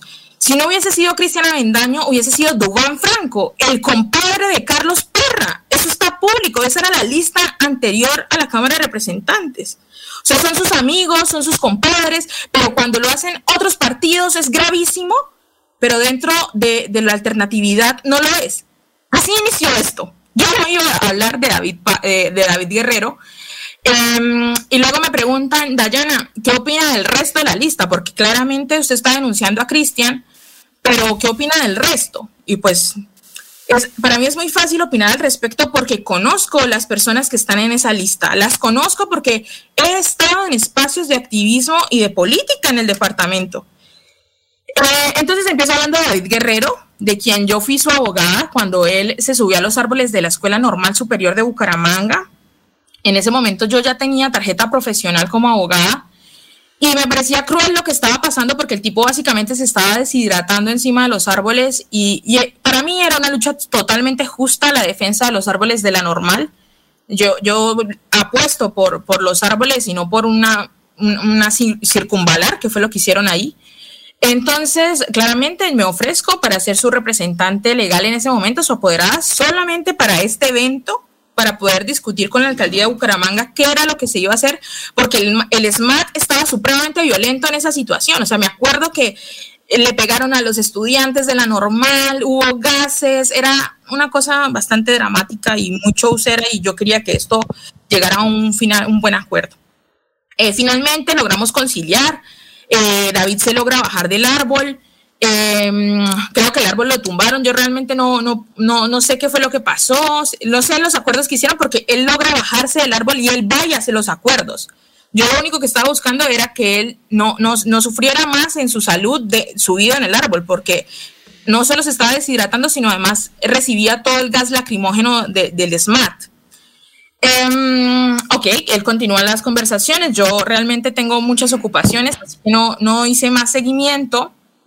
Eh, a este caso y él se volvió el héroe de, la escuela normal superior, ¿no? Y, yo sé que todos sabemos que esta escuela es una escuela que tiene más estudiantes mujeres porque normalmente, anteriormente, era la escuela normal superior de señoritas, ¿no? Entonces, pues hay como una costumbre de que las niñas son las que van a esta escuela. En este momento es mixto, Pero mi comentario en Instagram fue básicamente diciendo, me parece muy sospechoso y no confío en nada de una persona que no dice su edad, no, eh, y me parece muy raro que se relacione con niñas tan menores que él. Niñas, me refiero yo a mujeres menores que yo, es decir, dentro de los 18 a los 25 años. Para mí, eso es raro cuando el tipo ya es mucho mayor. Yo no sé la edad exacta de él. Me han dicho que nació en el 88. ¿Cuántos años tendría ahora? 34. 34. 34 años. Pero frente a una niña de, de 17, 18 años, pues ya es un hombre mayor, ¿sí? Sí, claro. Mm, y a mí me parecía eso súper sospechoso, además porque él no es una persona con la que nosotros podemos decir, bueno, no es, no es el Brad Pitt criollo, ¿sí? Entonces uno dice, ¿qué está pasando? Para mí eso era irregular. Yo ya conocía una historia de la cual no puedo hablar porque no tengo permiso por secreto profesional, pero de las demás historias surgen a partir de este comentario que duró 30 segundos en mis historias de Instagram. 30 segundos. Luego hablé de Rosa Juliana, dije que no me parecía, que caía en paracaídas al departamento, que era la esposa de César, que es la, esposa o, la pareja de César Pachón, otra vez amiguismos, otra vez en la familia, otra vez clientelismos. Hablé sobre Luzdana Leal, dije no me parece que sea la candidata alternativa, la esposa del dueño del Partido Verde, Carlos Ramón, conocido por ser un negociante dentro del Partido Verde. Y, y, y a mí me parece una incoherencia total lo que está pasando en esa lista alternativa, entre comillas. Por supuesto que critico duramente al Partido Verde porque he estado al lado del Partido Verde, porque en algún momento participé eh, colateralmente del Partido Verde, acompañando candidaturas del Partido Verde, y para mí eso es ofensivo, para mi ética como política y como profesional. Sí, Dayana. Mm. Sí, Dayana, un poco En, contexto. Entonces, eh, se inicia es por parte de Dayana una evaluación de los diferentes candidatos que hacen parte de la lista del Partido Verde a la Cámara de Representantes y comienza pues con el nombre de Cristian Avendaño, a quien eh, se ha dicho que eh, mintió en la presentación de su hoja de vida a, los militantes o a los interesados en votar por cuanto colocaba allí algunos, algunas llamémoslo, características que no correspondían a la realidad.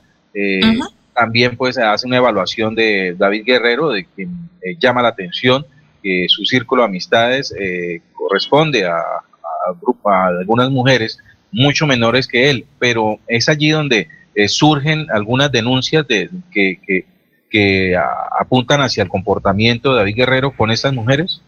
Sí, sí. justo ahí es donde aparecen las denuncias. Em, al principio solo una persona me escribió que yo conozco, que es un contacto con el que tengo contacto virtual todo el tiempo porque tenemos afinidades en varios temas.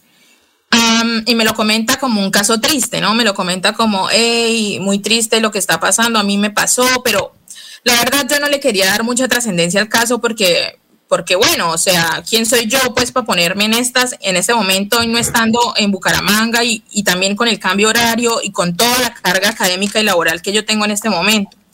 Entonces yo dejé pasar un poco el primer testimonio, em, pero el segundo, que fue el de Rigoberta, eh, al de Rigoberta, eh, ella sí me lo dijo taxativamente, o sea, ¿cómo es posible? Yo pensé que eso era lo, em, la única que me había pasado. Eh, marica, eso es terrible.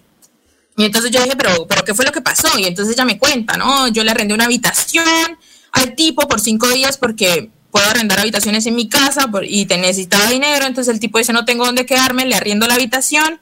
Y el tipo el día que se va a ir, se va a ir a las 4 de la mañana, que porque iba a iniciar un viaje en su bicicleta, no sé a dónde.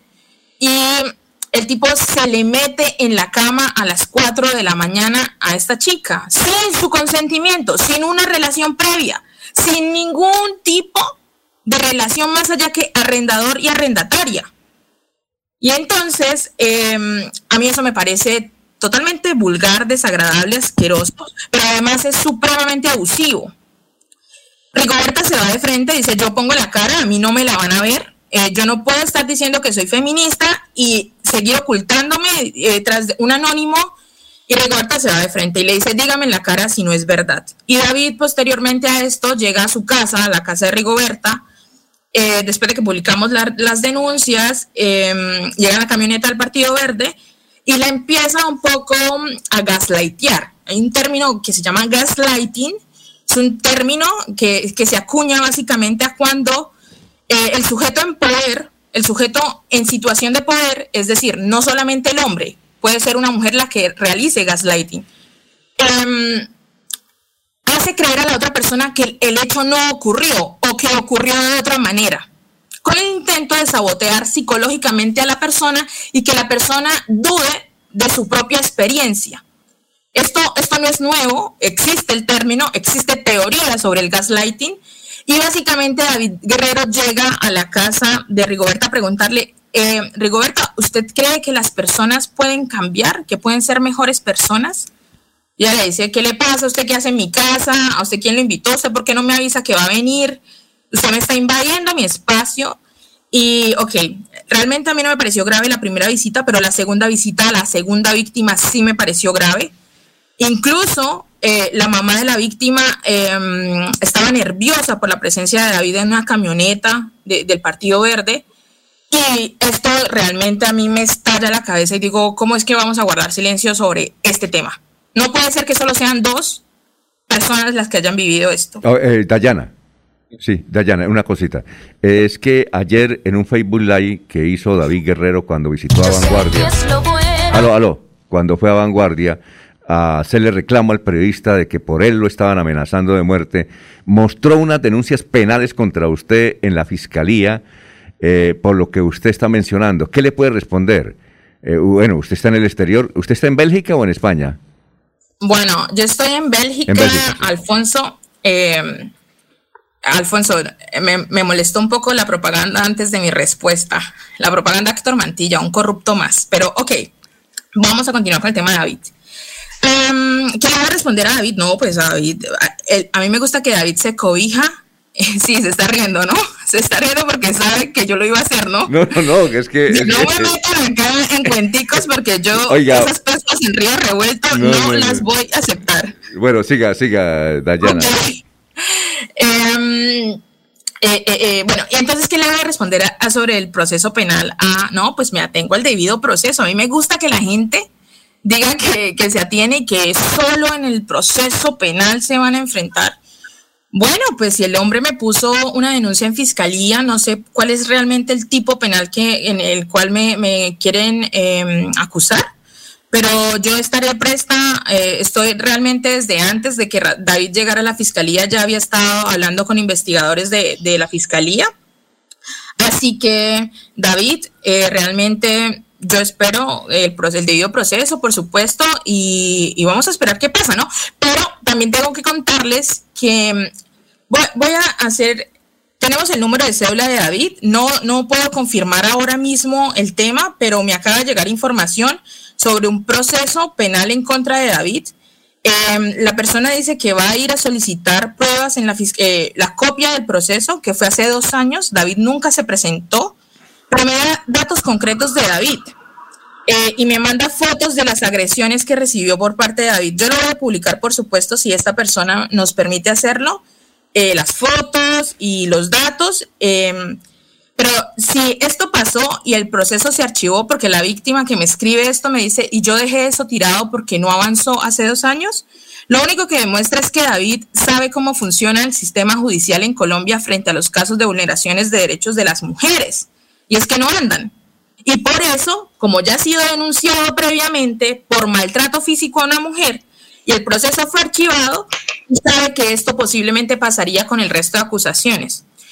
¿Eso habla mal de quién? Pues claramente del sistema judicial penal en Colombia, pero sobre todo de David, que no ha tenido las agallas de afrontar las cosas eh, dentro de su deconstrucción como hombre, porque él afirma que incluso se está deconstruyendo en su en vivo ayer llorando y rasgándose las vestiduras en vanguardia, que por más fue patético y desafortunado evento, eh, eh, David, en su deconstrucción usted tiene que afrontar las denuncias y intentar reparar y restaurar a las víctimas. O sea, esto no es un asunto, yo soy una abolicionista del sistema penal, yo no quiero cárcel para nadie, no quiero que nadie tenga que ser aislado de, de la sociedad y por lo contrario, tenemos es que buscar la forma de proteger a la persona para que ingrese de nuevo a la sociedad. Dayana, un momentico, eh, vamos con la última pregunta. ¿Quién? Tenemos un momentico para una pregunta porque tenemos eh, otros invitados acá. Eh, a Alfonso. ver, vamos con Ernesto. Eh, ¿Qué pregunta le va a hacer usted a Dayana? Eh, con el saludo para Dayana, me alegra mucho saber que está acá. Eh, pero es que me causa curiosidad viendo eh, su Twitter, o Twitter, como llaman. Eh, su Twitter es arroba Dayana Corso Joya. Sí, señor. Es correcto. Mi segundo apellido es Joya. Perfecto. Hace 15 horas usted escribió, ay David, ¿qué se fue a hacer a la fiscalía? Ya no le habíamos dicho que no hemos ido por allá. Se pregunta. Estamos en las calles, en las redes sociales y por acosador y cínico lo vamos a tumbar. ¿Por qué ese trino? Ese tweet era porque yo no sabía que el tipo me iba a denunciar. Pensé que el tipo iba a averiguar por el proceso porque eh, David ha tomado una, no sé si es una estrategia, esto de estrategia no tiene nada, pero el tipo ha empezado a mandar pantallazos de chats eh, por grupos de WhatsApp y en redes sociales y grupos grandes de Facebook donde hay pantallazos de lo que él está haciendo, ¿no? Como tranquilos, guarden sus votos, que yo ya miren, ya estoy yendo a la fiscalía, ya ya estoy hablando con mis abogados, como tranquilos, tranquilos que esto se va a solucionar. Y entonces claramente a mí me llegan estos pantallazos porque pues no todas las personas que él tiene a los lados están esperando eh, que, que él gane las elecciones o yo no sé qué es lo que tienen alrededor de David. Y entonces me llega el pantallazo del que él está yendo a la fiscalía y, y que ya va a poner la denuncia. Incluso tengo cuando dice que se está reuniendo con un colectivo de abogados así. Y digo, bueno, pues David, lo, que pasa es que en la fiscalía sobre las denuncias de las víctimas todavía no hay información. Entonces no entiendo usted qué está haciendo allá. Pero como ahora tiene las agallas de irme a denunciar, pues bueno, eh, yo realmente no puedo desplazarme hasta la, la fiscalía, pero ahora que todo se puede hacer virtual, estoy atenta a cualquier notificación y respuesta. Por supuesto que, que cualquiera tiene el, eh, el derecho a sujetarse a este sistema judicial, ¿no? Sí, es, es que, pero para, para ahora sí la última, eh, Eliezer, por favor, y cortica la Sí. pregunta y le eh, rogamos a Dayana que también sea cortica la respuesta. A ver, Eliezer. Gracias, Alfonso. La pregunta cortica. ¿Cuántas denuncias formales hay en este momento de mujeres que han sido víctimas de David Guerrero? ¿En la fiscalía? Sí, en el proceso que usted está eh, coordinando, que está manejando, que está adelantando. Ok, em, rápidamente eh, se llama Scratch, el, el modelo, ¿no? El modelo de denuncia por redes sociales hacia hombres que han vulnerado derechos de mujeres. Frente al tema de Scratch, nosotras tenemos 12 personas que nos han escrito, solo se han, eh, publicado 8 testimonios. Ahora con, el, con la nueva persona que me escribe sobre la denuncia eh, en la fiscalía serían un noveno caso. Em, las otras personas, ¿por qué no se han publicado? Porque nosotras hicimos un mecanismo un poco de verificación de información, así que solicitábamos hacer videollamada a la víctima para un poco para quitar cualquier posibilidad de tener en, en- en las manos una falsa denuncia o un intento de daño hacia la imagen de David. Lo que tratábamos era, por supuesto, proteger también al agresor en este sentido de su debido proceso y su presunción de, de inocencia. Así que lo que hicimos fue ese descarte y, y tres de las chicas no, no, no quisieron hacer videollamada, así que solo publicamos eh, ocho y un noveno que se publicará hoy eh, con el tema de- de agresiones y fotografías sobre agresión física eh, que dice la víctima que fue por parte de David Guerrero. Eh, Dayana, ha sido usted muy gentil, Dayana Corso, abogada santanderiana, residente y estudiando ahora en Europa. Gracias por haber estado con Radio Melodía. Muy gentil, ¿no? A usted, Alfonso. Muy Muchas bien. gracias. A ustedes. Y a Son- ustedes, caballeros. Adiós. Que estén bien. Buen día. Son las 6 de la mañana, 27 minutos.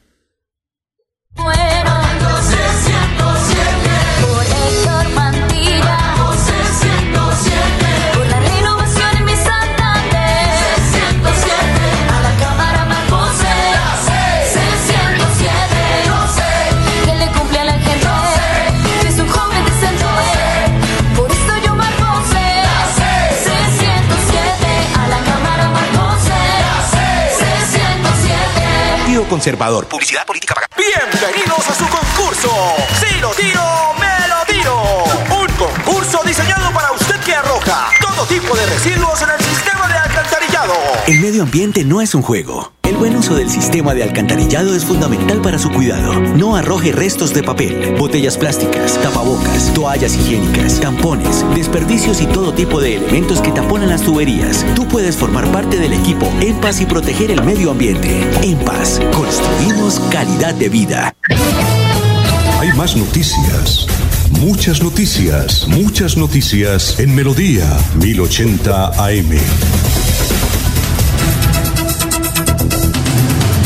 Mañana y 28 minutos. Bueno, eh, hay que... A ver, Jorge, yo, yo quiero hacer una preguntita, Alfonso, sobre Dígame. este tema. Sí.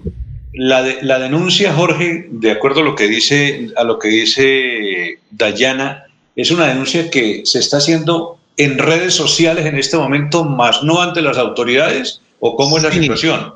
Sí, don Elías, eh, como ya lo mismo lo había nominado, es un scratcher.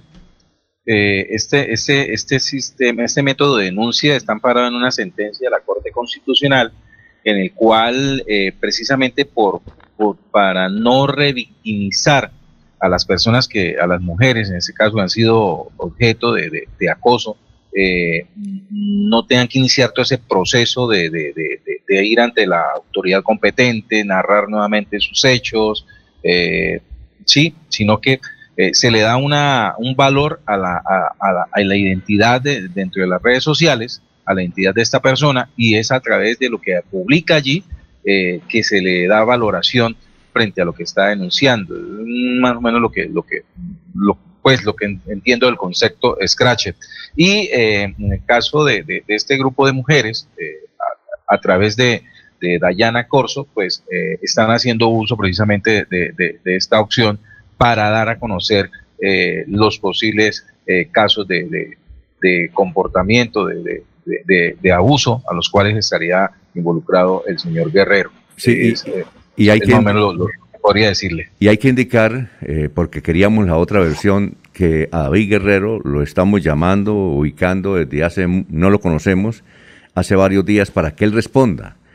Eh, pues, y le hemos dicho que aquí a la emisora no venga, porque como ayer llegó con esa sobradez, aparentemente en su actitud intimidatoria contra los periodistas de vanguardia, le dije, mejor hagámoslo por teléfono, porque qué tal que el muchacho aquí le dé la chiripiorca y nos agarre a nosotros también, no porque pues le tengamos algún tipo de, de temor, ¿no?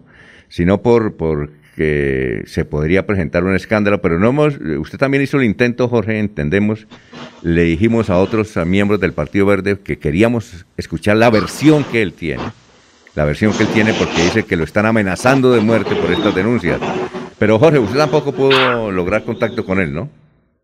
No, señor don Alfonso, no, ya ha estado retirado de redes sociales, solamente en Facebook, eh, es donde ha hecho, ha tenido alguna actividad, eh, pero no, no, no responde a, a, llamados. Eh, es normal, en ese entendemos la situación en la que pues, se puede encontrar eh, el señor Guerrero, pero mm, creo que es también un buen momento para, para este, estar en los medios, eh, porque ya pues eh, algunos ya han tratado este tema de, de estas denuncias por parte de este grupo de mujeres y obviamente como usted dice pues también es necesario dentro de la, del, del equilibrio de la información pues que él también eh, tenga su oportunidad O- o- de, de dar la versión frente a debe- esto que está sucediendo. Él debería en la sede del Partido Verde, no sé si hay sede del Partido Verde acá, eh, eh, convocar una rueda de prensa, él, invitar y explicar lo que él tiene que decir, porque hay que escuchar la otra parte. Bueno, vamos a una Lo pausa. ya cierto, don Alfonso, perdón, lo cierto es que esta, esta denuncia, esta situación, esa, esta evaluación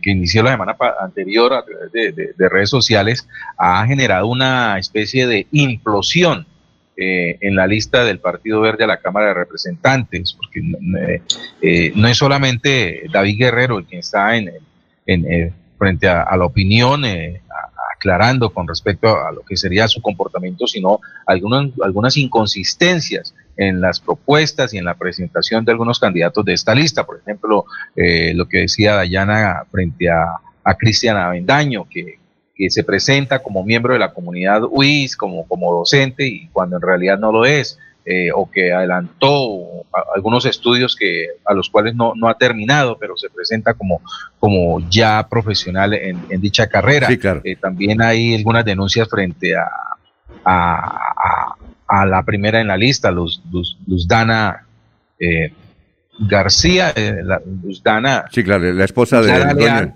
eh, frente a, a lo que eh, le significa para el partido tenerle ella como cabeza de lista, eh, considerando su, su cercanía al mismo movimiento a- o a, las- a lo que se denunció a través de una publicación de la silla vacía eh, frente a algunos eh, movimientos que, que se habían hecho eh, a través del Partido Verde.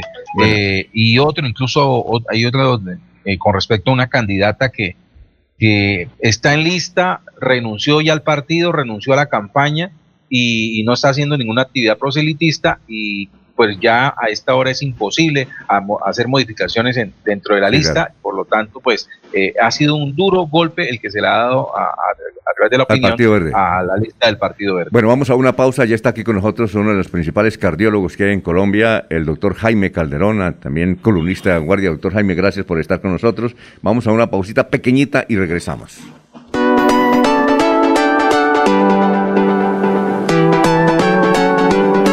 Melodía, Melodía, Radio Sin Fronteras. Escúchenos en cualquier lugar del mundo. Melodíaenlínea.com es nuestra página web. Melodíaenlínea.com, señal para todo el mundo. Señal para todo el mundo. Radio sin límites, Radio sin fronteras. Radio Melodía, la que manda en sintonía.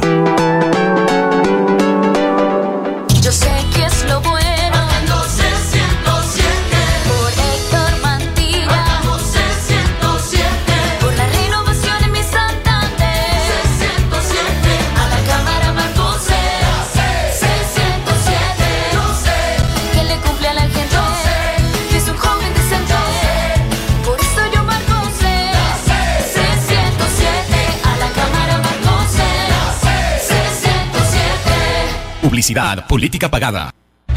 Mis papás están muy felices porque el bono escolar de Cajazán está en 40.800 pesos. No lo puedo creer. Vámonos ya por el supermercado Cajazán Puerta del Sol. La feria escolar va hasta el 28 de febrero y tenemos 127 parqueaderos disponibles.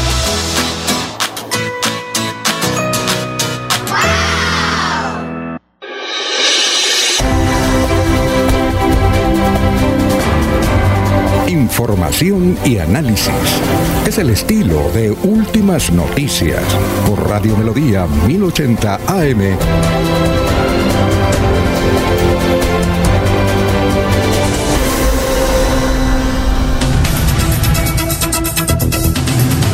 Bueno, doctor Jaime Calderón, cardiólogo, presidente de la Fundación Colombiana de Cardiología, ha sido presidente de gremios de cardiólogos y cuando fue ministro de Salud, el doctor Alejandro Gaviria, recuerdo que usted una- era uno de sus principales asesores del doctor Alejandro Gaviria y está precisamente aquí, doctor Jaime Calderón, además es columnista. Hoy son todos los martes la columna. Sí, buenos días. Alfonso. Buenos días, ¿cómo está, doctor Un Jaime? saludo muy especial a toda la audiencia. Doctor Jaime, hoy no, no le digo su columna, hoy sobre qué fue, sobre qué escribió usted. Precisamente sobre lo que vamos a hablar hoy, sobre la candidatura de Alejandro Gaviria y algún tema de la política y de sus propuestas. Bueno, usted, sí, eh, además de amigo personal, eh, por sus conocimientos eh, con el doctor Alejandro Gaviria, está impulsando la candidatura. Eh, es así, ¿verdad? Así es, correcto. Yo, eh, Actualmente estoy coordinando un grupo de voluntarios que apoyan la candidatura o el propósito de que la coalición Centro Esperanza, ahora en la consulta del 13 de marzo, cuando la gente pide el tarjetón, pues que marque Alejandro Gaviria para dar la posibilidad de que Colombia tenga un candidato de unas condiciones y unas calidades tan excepcionales como las que tiene el doctor Alejandro Gaviria. Muy bien. Eh, el doctor Alejandro Gaviria eh, empezó, tiene una impresión, empezó uno co- como con un boom tremendo, porque además yo vi vallas, no sé, pero por las redes sociales sacaban las fotos, pero me parece que eran vallas reales, donde le decían, doctor Alejandro Gaviria, por favor, acepte la candidatura o algo por el estilo. Eh, pero luego como que se fue desinflando, ¿nos puede hablar de ese episodio? Sí, realmente pues el doctor Gaviria tuvo muchas dudas de salir de su eh, posición académica como rector de la Universidad de los Andes, donde eh, estaba haciendo una gestión muy exitosa y muy reconocida, pero quien lo conoce sabe que era una persona que necesita Colombia. Y en esa expectativa, mm, sectores académicos, sobre todo sectores universitarios juveniles, empezaron a solicitarle que se lanzara.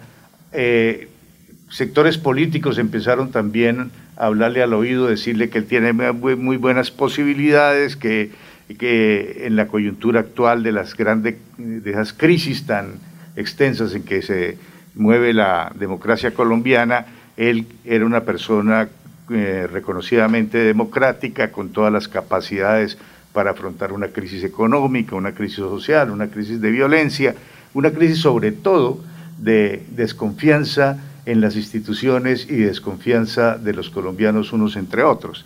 Bajo esa perspectiva, él estuvo estudiando, estuvo muy dudoso, hasta tanto su médico no le dio el visto bueno de una remisión de su enfermedad que había tenido, de un cáncer linfático. Eh, él no tomó la decisión y evidentemente eh, en algunos sectores universitarios hicieron esas eh, dos o tres vallas que aparecieron, obviamente que tuvieron registro en las redes sociales y por eso al final él toma la decisión tardíamente dentro de un ambiente de expectativa porque él era pues conocido, ha escrito 10 libros, los últimos cuatro han sido bestsellers en Colombia y bajo esa condición pues se creó una expectativa importante. Obviamente cuando se salta de la academia, de la tecnocracia, hacia la política, pues se desconoce la política. Y se intentó por parte de sus contradictores hacerle un vacío y correr el rumor de que se había desinflado. La verdad es que él poco a poco fue nuevamente remontando y hoy se encuentra en una posición bastante eh, buena en términos de que él viene creciendo mientras algunos de sus contradictores o están estancados o vienen disminuyendo en las encuestas. De tal manera que eh, creo yo que afortunadamente para el país está la candidatura, está la posibilidad de la candidatura de Alejandro Gaviria. Hoy las encuestas no se pueden analizar objetivamente porque se están confundiendo peras con manzanas. En la eh, competencia que está Alejandro Gaviria, no es a ganarle ni a Petro, ni a mm, el ingeniero Rodolfo, ni a Zuluaga, sino es ganarle a los otros cuatro candidatos, precandidatos de la coalición Centro Esperanza. Es decir, Gaviria está compitiendo primero con Robledo, que es el que está más marcando, perdón, con Fajardo, que es el que está marcando más, con Robledo, con Galán y con Amaya. Esa es la competencia en la cual está Alejandro Gaviria y que se debe dirimir el 13 de marzo en la consulta y Esperamos pues que la ciudadanía entienda que una persona como Gaviria, que es ingeniero, conoce de infraestructura, que es doctorado en economía, que entonces puede afrontar esos grandes retos de las distorsiones que tiene la economía a nivel internacional, pero la crisis inmensa que tiene a nivel nacional, que sabe mm, entender bajo la perspectiva de un hombre estudioso, humanista, pues los temas generales del sentimiento humano, el sufrimiento humano. Sí. Y por tanto él ha dicho eh, vehementemente que su mandamiento, que su verdadera religión es eh, amar al prójimo. Y de hecho lo demuestra en sus libros, en sus libros demuestra y en sus columnas, ha sido columnista del espectador por más de 20 años. Todo lo de él tiene trazabilidad y tiene una característica muy importante, es totalmente transparente. Él se niega a mentir. Así le convenga la mentira, no la hace. Si la verdad puede ser malinterpretada, él prefiere asumirla y confrontarla. Es una persona con una integridad y un carácter impresionante.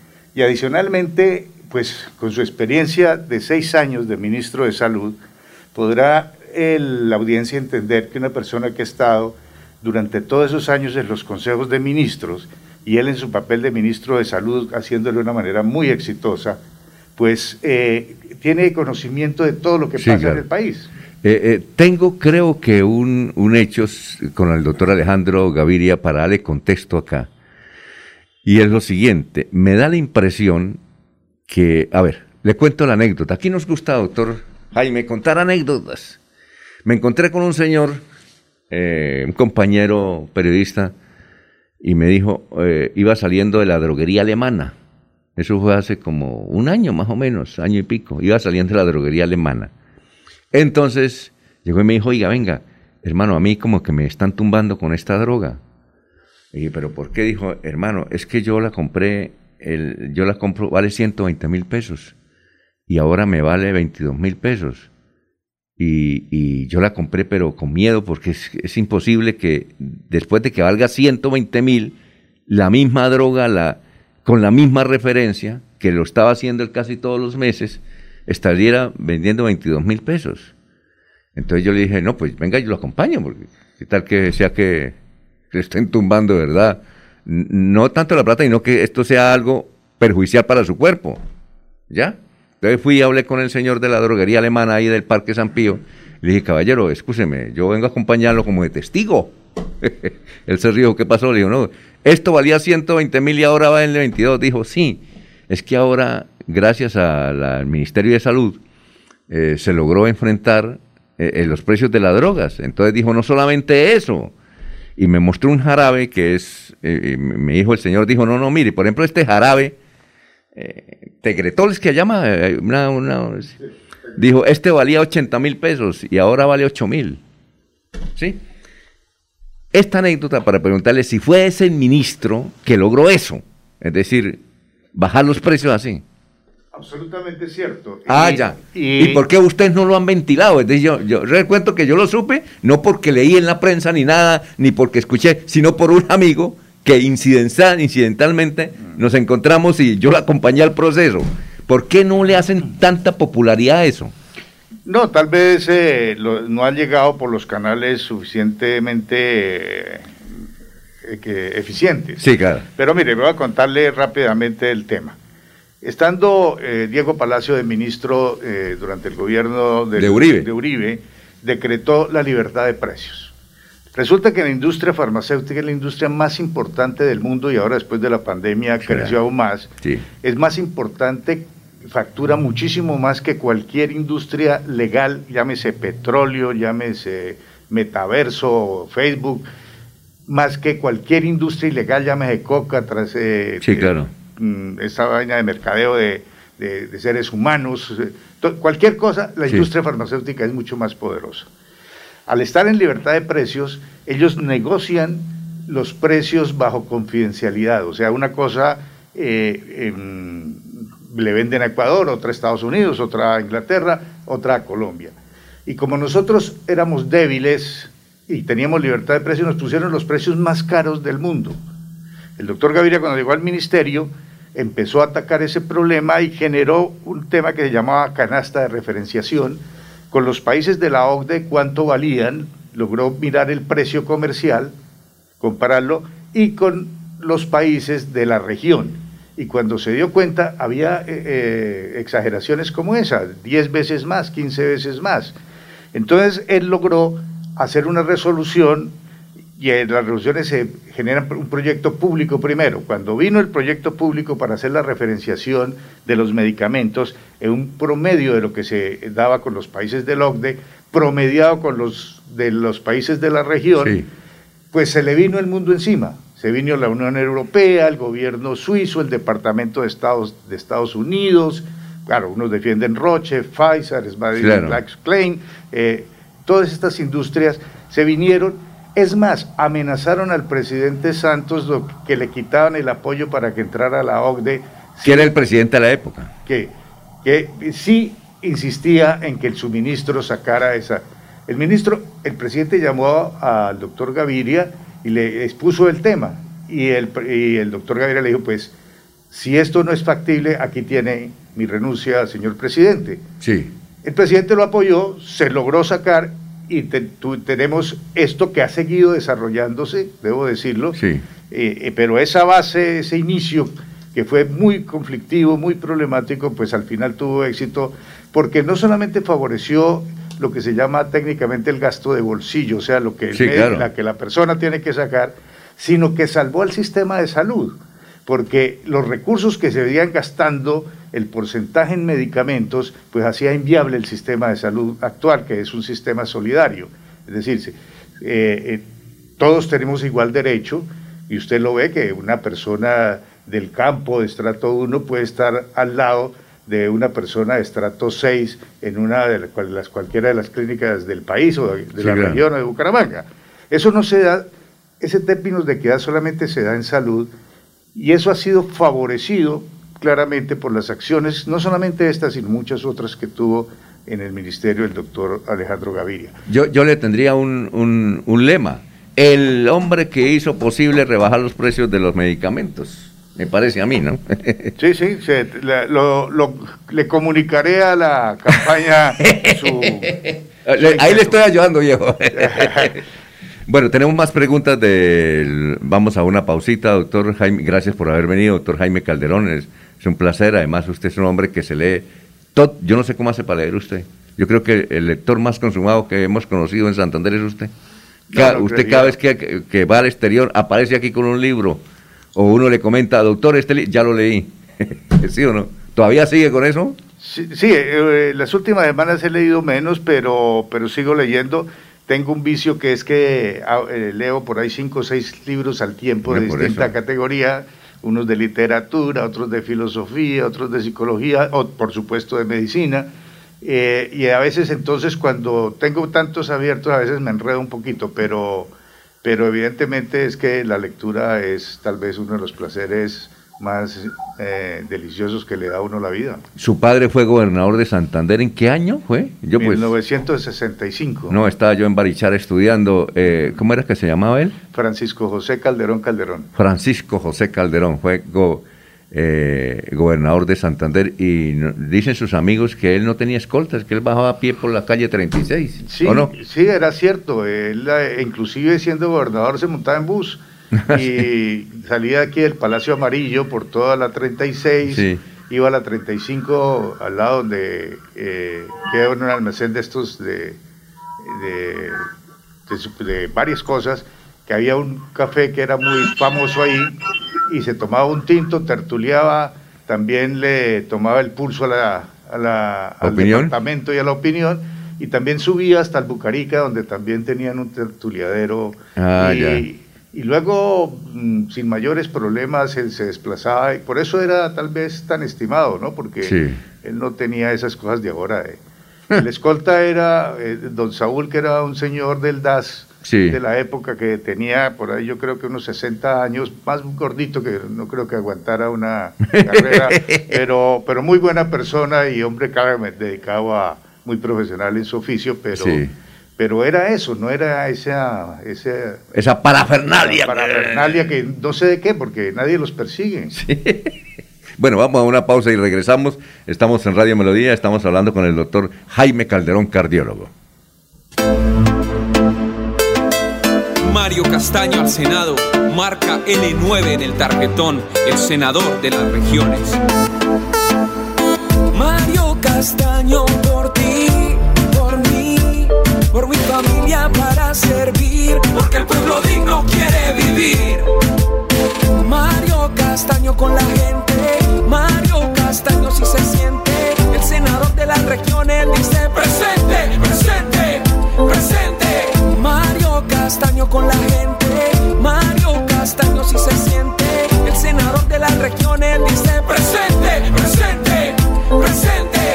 Política pagada. Atención. Noticia de última hora. En Paz hace una invitación especial para que cuidemos lo que nos pertenece, el medio ambiente. No arrojes papel, botellas plásticas, tapabocas, toallas higiénicas o cualquier tipo de residuos que obstruyan las tuberías. Haz un manejo consciente de lo que botas y dónde lo botas. Sé parte de la solución y sigamos construyendo calidad de vida juntos. En paz.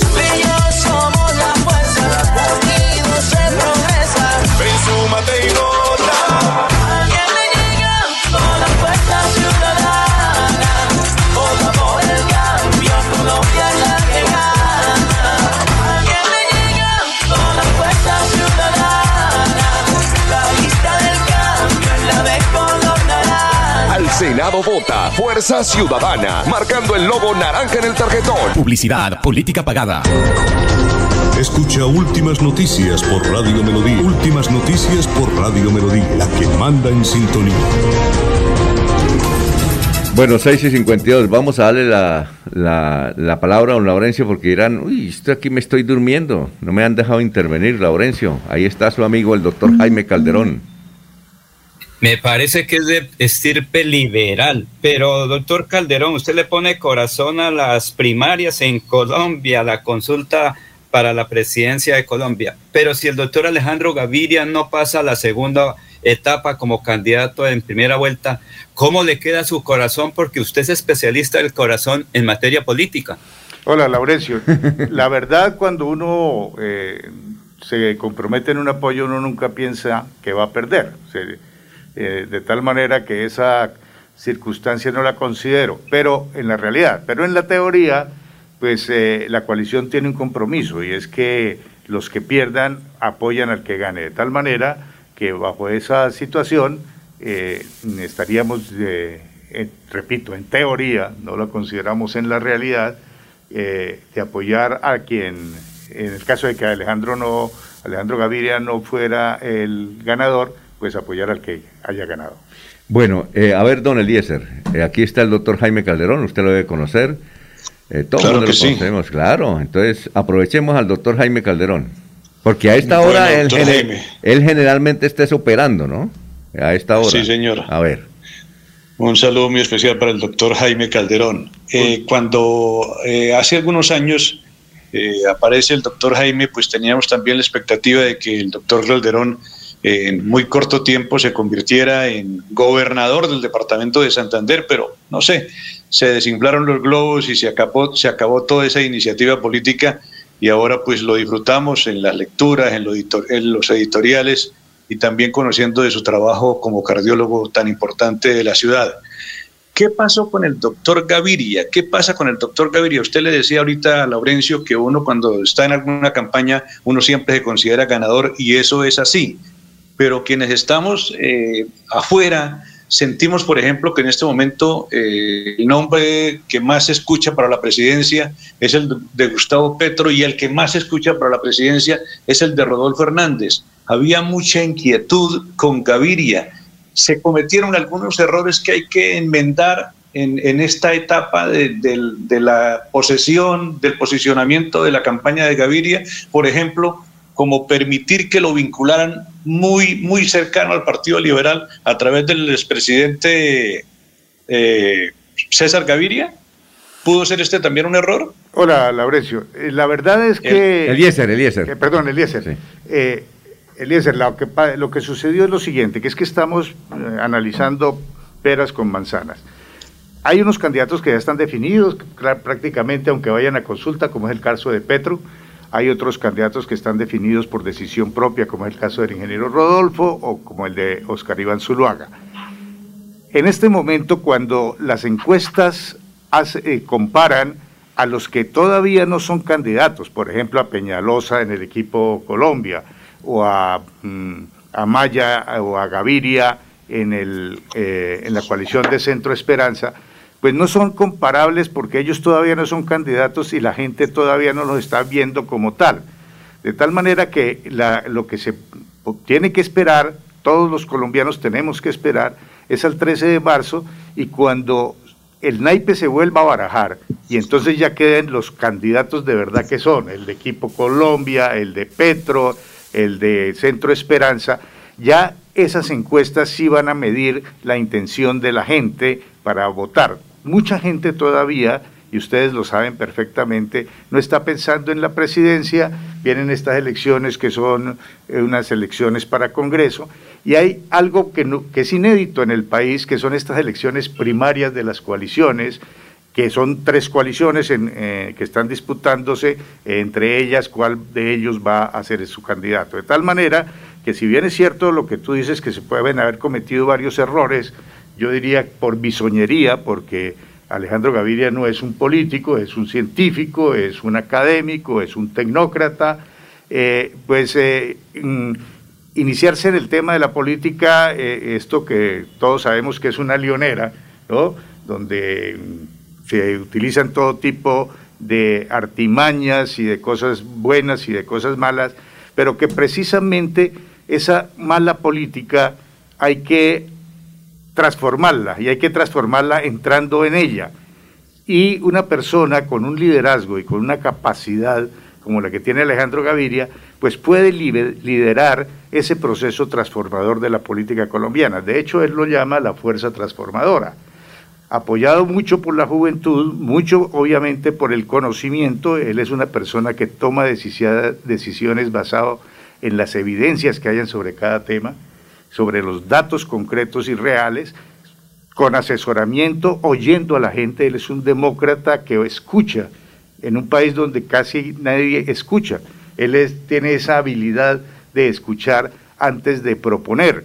De tal manera que eh, yo creo que la entrada de Alejandro Gaviria, así como se esperaba que era un sacudón, dio el sacudón, luego vino toda esta desinformación y apenas ganemos eh, la consulta del 13 de marzo, pues ya posicionado como candidato presidencial, usted ha visto cómo, por ejemplo, en el debate que existió en la Universidad del Norte, el, por primera vez se vio una confrontación ideológica entre Petro y Alejandro Gaviria que sacó del escenario a todos los demás, porque todos los debates han sido sobre temas, digamos, muy leves, muy anecdóticos, muy de sin sustancia.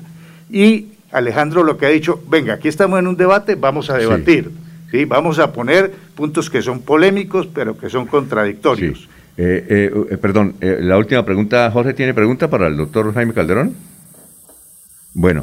sí, don Alfonso, con los buenos días para el doctor Jaime Calderón. pues feliz de, tenerlo en la cabina de Radio Melodía y hacer una pregunta pues con, con, con respecto al candidato Alejandro Gaviria. Eh, usted, que es un hombre representativo del Partido Liberal en Santander, que está demostrando su compromiso frente a, la aspiración de Alejandro Gaviria, quien también ha eh, recorrido los, senderos del liberalismo. Eh, ese Alejandro Gaviria, el gallo tapado del Partido Liberal para las presidenciales, ¿cuándo se haría oficial ese respaldo del partido a Gaviria? No, el, respaldo del Partido Liberal eh, no se va a dar en estas circunstancias porque la candidatura de Alejandro Gaviria es una candidatura independiente respaldada por firmas. Lo que sucede es que Alejandro Gaviria es un hombre de ideas liberales, del liberalismo clásico, contrario a las ideas neoliberales de Hayek y de todos sus seguidores, eh, Friedman y de todos estas, estos personajes de la economía neoliberal es de la economía más bien chompeteriana.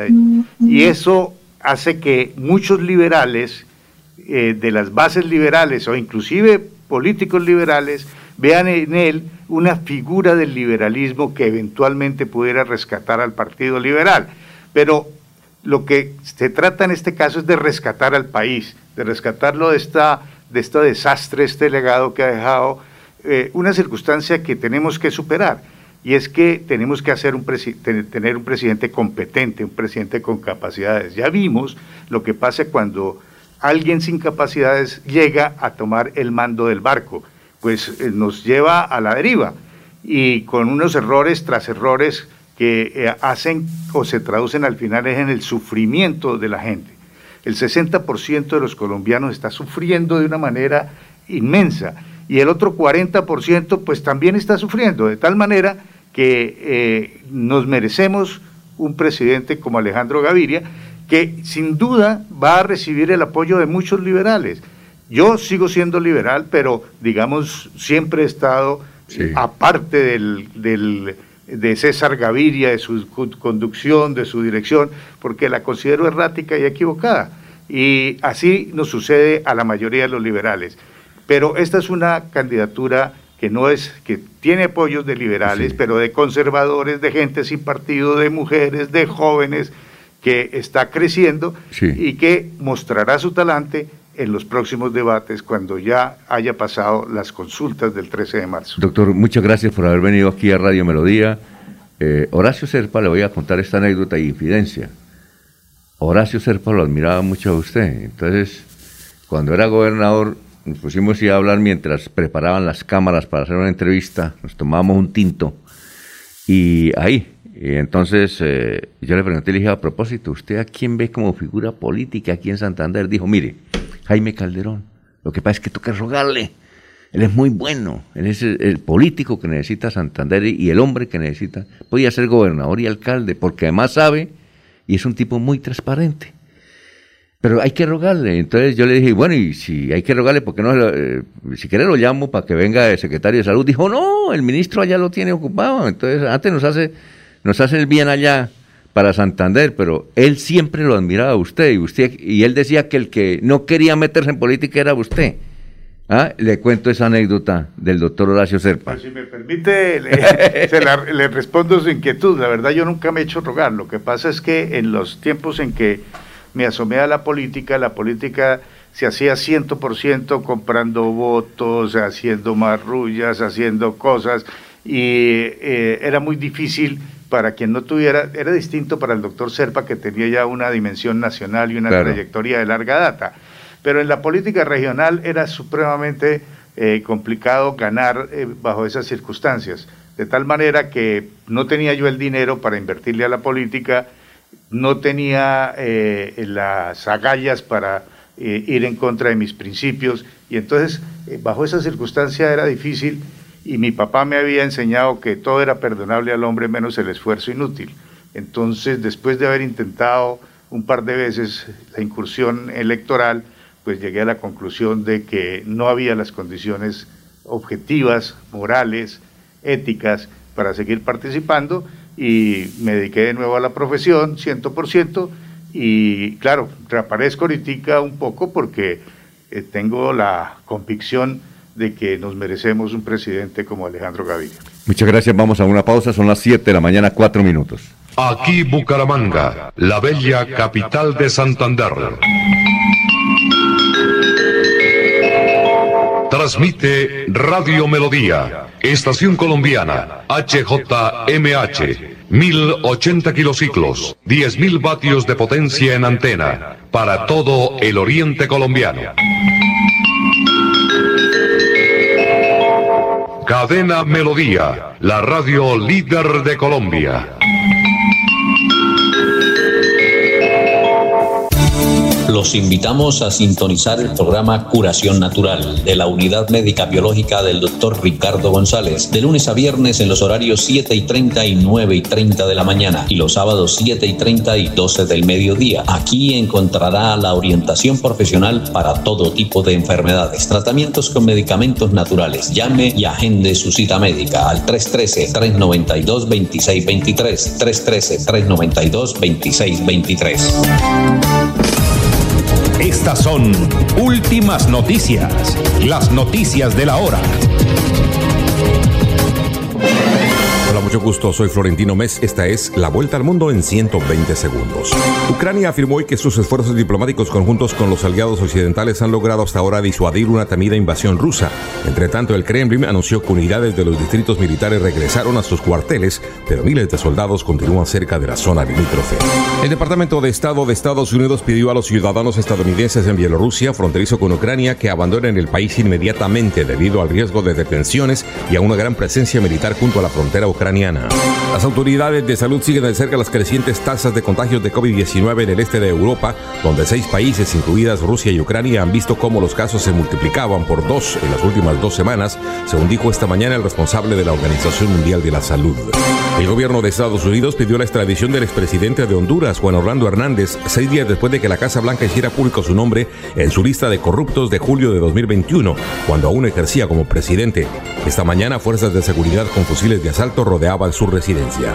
El embajador de Estados Unidos en México, Ken Salazar, y funcionarios de ambos lados de la frontera se comprometieron en California a acelerar para 2023 el fin de las obras de un nuevo cruce fronterizo de peaje que busca descongestionar el tráfico de vehículos y peatones. El dirigente del oficialista Partido Socialista Unido de Venezuela, Diosdado Cabello, exigió explicaciones a Argentina por su compromiso de participar en una eventual invasión a territorio venezolano. Un tribunal de Cuba sentenció a penas de hasta 20 años de cárcel a 20 personas, entre ellas 5 25 menores de edad por sedición tras las protestas del pasado mes de julio de 2021 en la isla. La justicia chilena ordenó prisión preventiva para el excomandante jefe del ejército Oscar Isurieta dentro de una investigación por malversación de fondos públicos cercana a 3 millones de euros. Las autoridades de salud de Argentina pusieron en marcha un sistema que detecta posibles casos de coronavirus analizando el sonido de la tos y aplicando inteligencia artificial. Esta fue la vuelta al mundo en 120 segundos.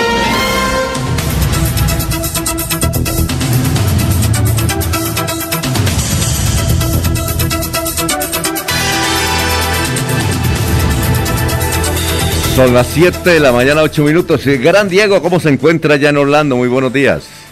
Don Alfonso, ¿cómo me le va? ¿Qué ha habido? Aquí aguantando frío, hermano. A ver, María. ¿Cuántos grados? ¿Cuántos grados tenemos? No, hoy, hoy no está tan, tan, tan frío como en otros días. Hoy estamos, amanecimos a, a 8 grados centígrados con una sensación de 6 grados centígrados. Sí, claro. Ah, ya, ya, ya, ya. Bueno. No es, tan, no es tan frío, pero es inusual para, para la zona de la, del, de las- del centro de la Florida, que generalmente no es tan fría. Bueno, ¿y qué, ¿y qué tenemos para hoy? Pues don Alfonso, básicamente recordarle que hoy vuelve la Champions. El torneo de clubes más importante del mundo retoma actividades hoy. Empiezan los octavos de final, partidos de ida y vuelta, ocho enfrentamientos. Hoy tenemos los dos primeros. Y el primero, el, yo creo que es el partido distinto a la final con más morbo de los últimos cinco o diez años en la Champions League. Tenemos el PSG, el Paris Saint Germain contra el Real Madrid. Hoy a las 3 de la tarde hora colombiana eh, tenemos este juego. Recordemos todo lo que ha pasado entre el Paris Saint Germain y el Real Madrid. El PSG era un equipo eh, normal hace unos 20, 25 años, lógicamente era el equipo de la capital de París, pero no era un equipo que compitiera fuertemente a nivel de clubes en Europa. Era un equipo eh, que en los torneos internacionales animaba y estaba, pero no daba ese paso a ser un protagonista en los torneos como la Champions o como la Copa de la UEFA. Eh, el Paris Saint Germain es un, es un equipo que ha tenido jugadores importantes del mundo. En el Paris Saint Germain jugó Ronaldinho Gaucho, el, el Muelón, cuando el Muelón llegó de gremio de Porto Alegre, pasó a jugar en el Paris Saint Germain. En el Paris Saint Germain eh, hemos tenido jugadores de altísimo nivel y la primera parte de la discusión fue cuando llegaron los cataríes a manejar el equipo francés y cuando el Barcelona intentó de todo por todas las formas conseguir los servicios de un italiano que se llama Berratti que jugaba en el Paris Saint-Germain y como respuesta el Paris Saint-Germain fue y le compró a Neymar como respuesta para mostrarle quién era el que tenía el dinero y dónde, por dónde iba a transcurrir el futuro del fútbol mundial. Luego se hicieron con jugadores como Mbappé, que llegó del Mónaco, y el año pasado eh, pasó lo inimaginable. Primero compraron a Sergio Ramos del Real Madrid y luego llegó Messi del Barcelona. Pues este equipo que pelea la liga francesa y que generalmente está en la punta del torneo y que en los últimos años ha sido animador de, la UEFA Champions League, recibe al Real Madrid. El Real Madrid, el rey de reyes de la Copa Europa, el rey de reyes de la, de la UEFA Champions League, el equipo que más ha ganado UEFA Champions League, el equipo con el antecedente histórico más importante, nombrado por la FIFA el mejor club del siglo pasado. El Real Madrid llega a jugar con el Paris Saint-Germain con la duda y con la inquietud de lo que pueda pasar con Kylian Mbappé. Kylian Mbappé, el francés, campeón del mundo, que ha sido la figura del Paris Saint-Germain de los últimos años y que dice, las malas lenguas dicen que va a llegar al Real Madrid, pues esta tarde los enfrenta y va a ser un partido lleno de morbo, lleno de emoción, eh, con muy buen nivel técnico seguramente y un partido muy entretenido que es lo que, nos, lo que más nos gusta de la UEFA Champions League. También esta tarde juegan el Sporting de Portugal contra el Manchester City de Pep Guardiola. Mañana tenemos otro buen partido entre el Inter de Milán y el Liverpool. Luego el Salzburgo contra el Bayern Múnich también mañana. Y el 22 de febrero, la próxima semana, vamos a tener Villarreal Juventus, Chelsea contra el Lille, el francés, y el próximo miércoles tendremos Benfica de Portugal contra el Ajax de Ámsterdam y el Atlético de Madrid contra el Manchester United. Vuelve la Champions, vuelve el fútbol europeo, vuelve el mejor torneo de clubes y esperemos que sean únicamente buenos partidos de lo que aquí a, de aquí a lo que resta de el, la UEFA Champions League de este año, Alfonso. Eh, una cosa, una, una inquietud antes de despedirnos, eh, Diego. Eh, este muchacho Atuesta, que es aquí de, de Vélez Santander, ¿él está en qué equipo? En Palmeiras. Ah, está en Palmeiras. Pero ¿por qué se hablaba de un equipo europeo? ¿Fue que lo compró o qué? No, se dice que puede pasar al fútbol europeo, Ajá. pero el, el- la nota de Atuesta de estos últimos días fue porque es el primer santanderiano que ha jugado eh, la final de un, de un torneo mundial de clubes, Ajá. porque jugó, eh, jugó la semana pasada contra el equipo, contra el Chelsea, que perdieron contra el Chelsea. Era un muy buen partido, un muy buen partido, un partido muy entretenido, muy animado entre Palmeiras y el Chelsea. Y mire, Alfonso, ya que usted hace la anotación, eh, en, el, en el torneo mundial de clubes, en el campeonato mundial de clubes, que era lo que nosotros conocíamos como la Copa Intercontinental, Sí. que era el partido que jugaba el campeón de la Champions League contra el campeón de la Copa Libertadores. Ah. En ese torneo, el dominio europeo en los últimos años ha sido abrumador, pero una diferencia abismal.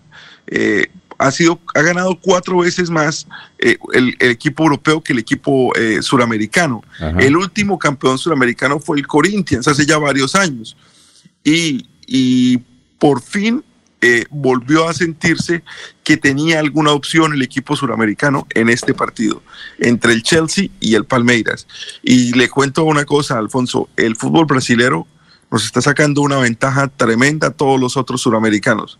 El fútbol brasilero está trayendo jugadores que salen de las ligas europeas, está moviendo muchísimo dinero y seguramente va a dominar el, el aspecto suramericano en clubes durante mucho, mucho más tiempo. Bueno, Diego, muchas gracias. Nos vemos mañana. Muy gentil. Sí, muy señor, amable, un ¿no? placer oírlos y un saludo para todos. Éxitos. Bueno, antes de ir a unos mensajes, tenemos desde el Socorro. Nos escucha Jorge Abel Flores. Dice, quiero saludarlos aquí desde el Socorro. Gracias por la sintonía. Escuchemos a don Jorge Abel. Bueno, buenos días para la potente Radio María. Un saludo muy especial para todo su equipo de trabajo, Alfonso Pineda. Le reporto aquí desde la provincia comunera. Estamos visitando aquí, vamos a visitar la Casa Mercado y la todo el socorro. Un abrazo para ti y aquí compartiendo con las liberalas y liberales del municipio del Socorro de la provincia eh, comunera. Un abrazo para ti. Seguimos llevando el mensaje, compartiendo y llevándole las camisas de la selección Colombia a nombre del senador Mario Alberto Castaño. Marcamos la L y el número 9, el senador de las placahuellas, el senador de las regiones, el senador de las vías, el senador del deporte. Muchas canchas sintéticas. Vamos a trabajar por el bien del LAS y de los santanderianos, pero especialmente por las liberalas y liberales del departamento de Santander. El senador Mario Castaño está muy comprometido. Marcamos la L y el número 9 para darle un estartazo al desempleo en el departamento de Santander y para darle una estartazo al liberalismo, la verdadera renovación del liberalismo en el departamento de Santander. Marcamos la L y el número 9. Un abrazo muy especial y seguimos trabajando por el bien de todas y todos los santanderianos. Que el Señor los bendiga y hasta pronto. Muy bien, como, como es ser pista, la sacó el estadio usted, don Jorge Abel. Las liberales y las liberalas. Un Ah, concepto muy, ¿Ah? muy, muy madurista, un concepto muy madurista. Las liberalas. Oiga, es que como el, el doctor Que se Serpa decía. traiga, ¿Ah, que se traiga unos- unas maicenitas y unos maicenitos del socorro. Es que como el doctor Serpa decía siempre, los santanderianos y las santanderianas, imagínense. Bueno, perfecto. Vamos a una pausa, son las 7.17. Bienvenidos a su concurso. Si lo tiro, me lo tiro.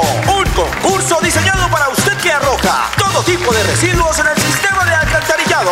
El medio ambiente no es un juego. El buen uso del sistema de alcantarillado es fundamental para su cuidado. No arroje restos de papel, botellas plásticas, tapabocas, toallas higiénicas, tampones, desperdicios y todo tipo de elementos que taponan las tuberías. Tú puedes formar parte del equipo En Paz y proteger el medio ambiente. En Paz, construimos calidad de vida.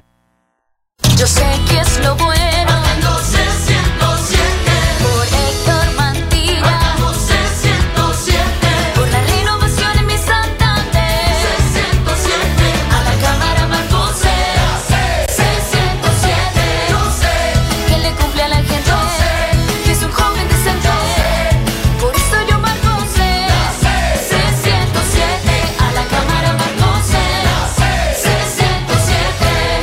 Publicidad, política pagada.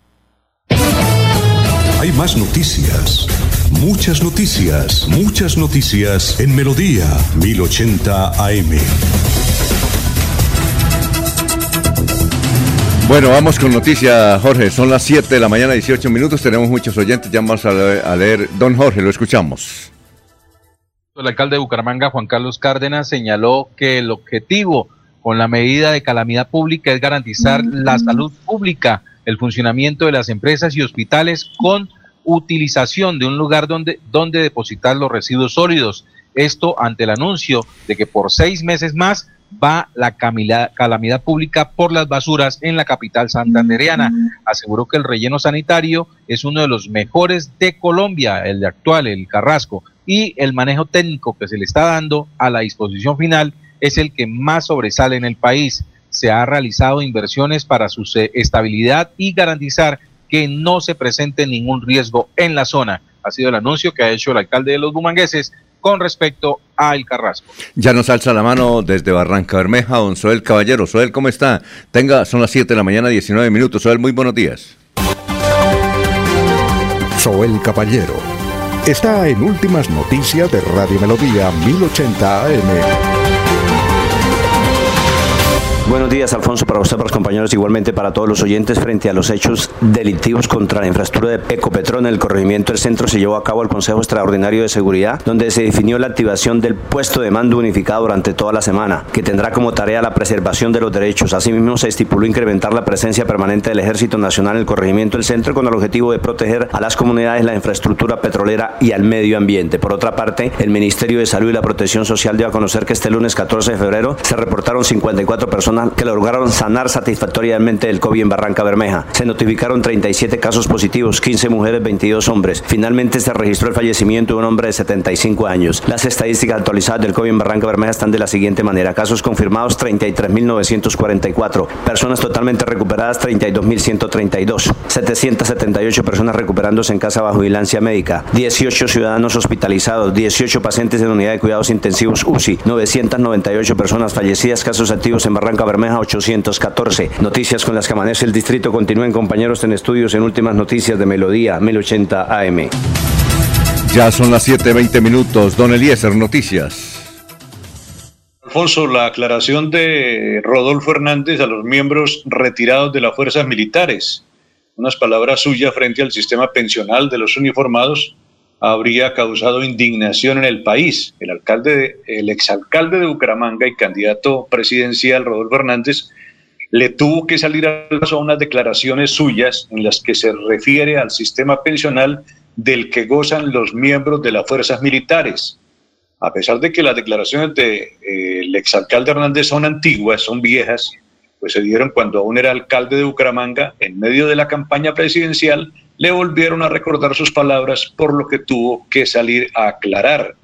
Eh, por ejemplo, las Fuerzas Armadas no pagan y reciben beneficios, se jubilan a los 38 años, fueron las declaraciones de Rodolfo Hernández en medio de un conversatorio, lo que generó polémica.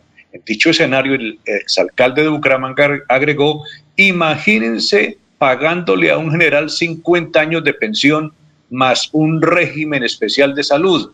Esto causó indignación en los militares en retiro, quienes aclararon que ellos no se pensionan a los 38 años, pero sí tienen un régimen especial debido a que las Fuerzas Armadas y la policía tienen una disponibilidad de horario diferente a la de un alcalde. deben estar disponibles las 24 horas mientras estén en servicio. Así que Rodolfo sacó un comunicado aclarando eh, este tema con los militares en retiro, Alfonso. Muy bien, a ver, don Laurencio, lo escuchamos. Son las 7 de la mañana, 22 minutos. Alfonso, pues aquí tengo las declaraciones ayer en otra rueda de prensa que parece que no tiene importancia. Es de David Barguil, el candidato presidencial del Partido Conservador. Si usted quiere, la paso o no. Pues, eh, ¿cuánto dura? Dura- Alfonso, pues si es el tiempo, dejémosla para mañana. No, si quiere, pasémosla de una vez, aprovechemos porque mañana yo creo que no hay tiempo. A ver, eh, don David Barguil. Muchas de esas estructuras criminales están hoy empoderadas, están en bonanza, porque usted tiene un país hoy con 250 mil hectáreas de coca y la gente está clamando por oportunidades, está clamando por posibilidades de crédito barato para poder salir adelante, para comprar una casa, para montar un negocio, para comprar un vehículo. Yo he identificado dos tipos de roscas, unas ilegales y otras legales, que también hay que enfrentar.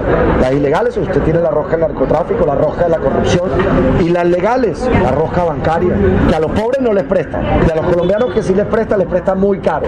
Hemos dicho que nos- tenemos un compromiso frontal en la lucha para sacar a los colombianos de la pobreza. Hay 21 millones de pobres que nos deja la pandemia. Si logramos, y con el repunte del precio del petróleo, y si logramos crear un clima idóneo para la inversión privada, vamos a traer más inversión extranjera y esos son dólares. ¿Qué ha encontrado en Santander y qué espera de esta región? Bueno, esta es una región que le ha dado lecciones a Colombia, donde tenemos un tejido empresarial que es la envidia de otras regiones del país. Requiere más apoyo y requiere que Colombia mire más a Santander.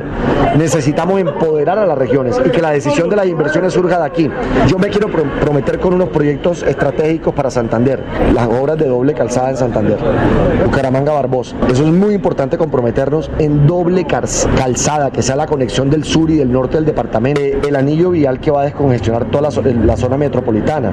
Eso hay que hacerlo, porque eso impacta positivamente en Bucaramanga, que es la vía que va de Girón de cuesta. Eso es un- una obra a la cual yo me quiero comprometer. El impulso al turismo. Es muy importante que apoyemos más a este departamento para que en el turismo encuentre un renglón de la economía que genere empleo, ingresos, productividad y mejore la vida de los santanderianos. Muy amable por estar aquí en Radio Melodía. Bueno, un abrazo y un saludo muy fuerte para todos y feliz de estar en Santander.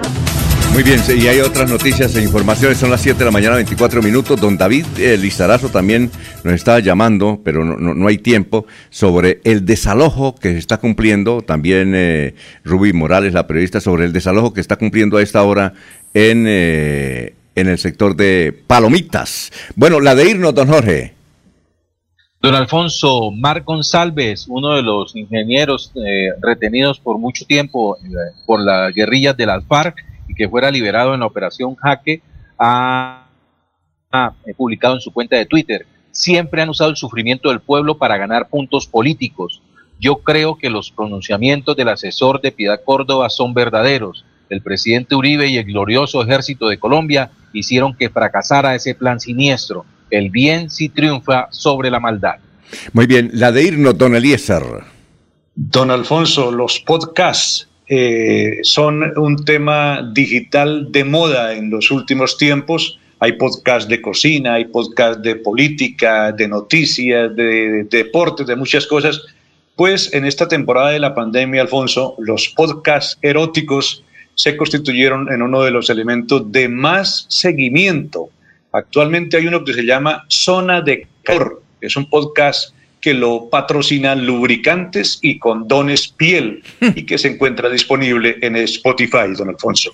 María. A ver, don eh, Laurencio, la de irnos, son las 7.26.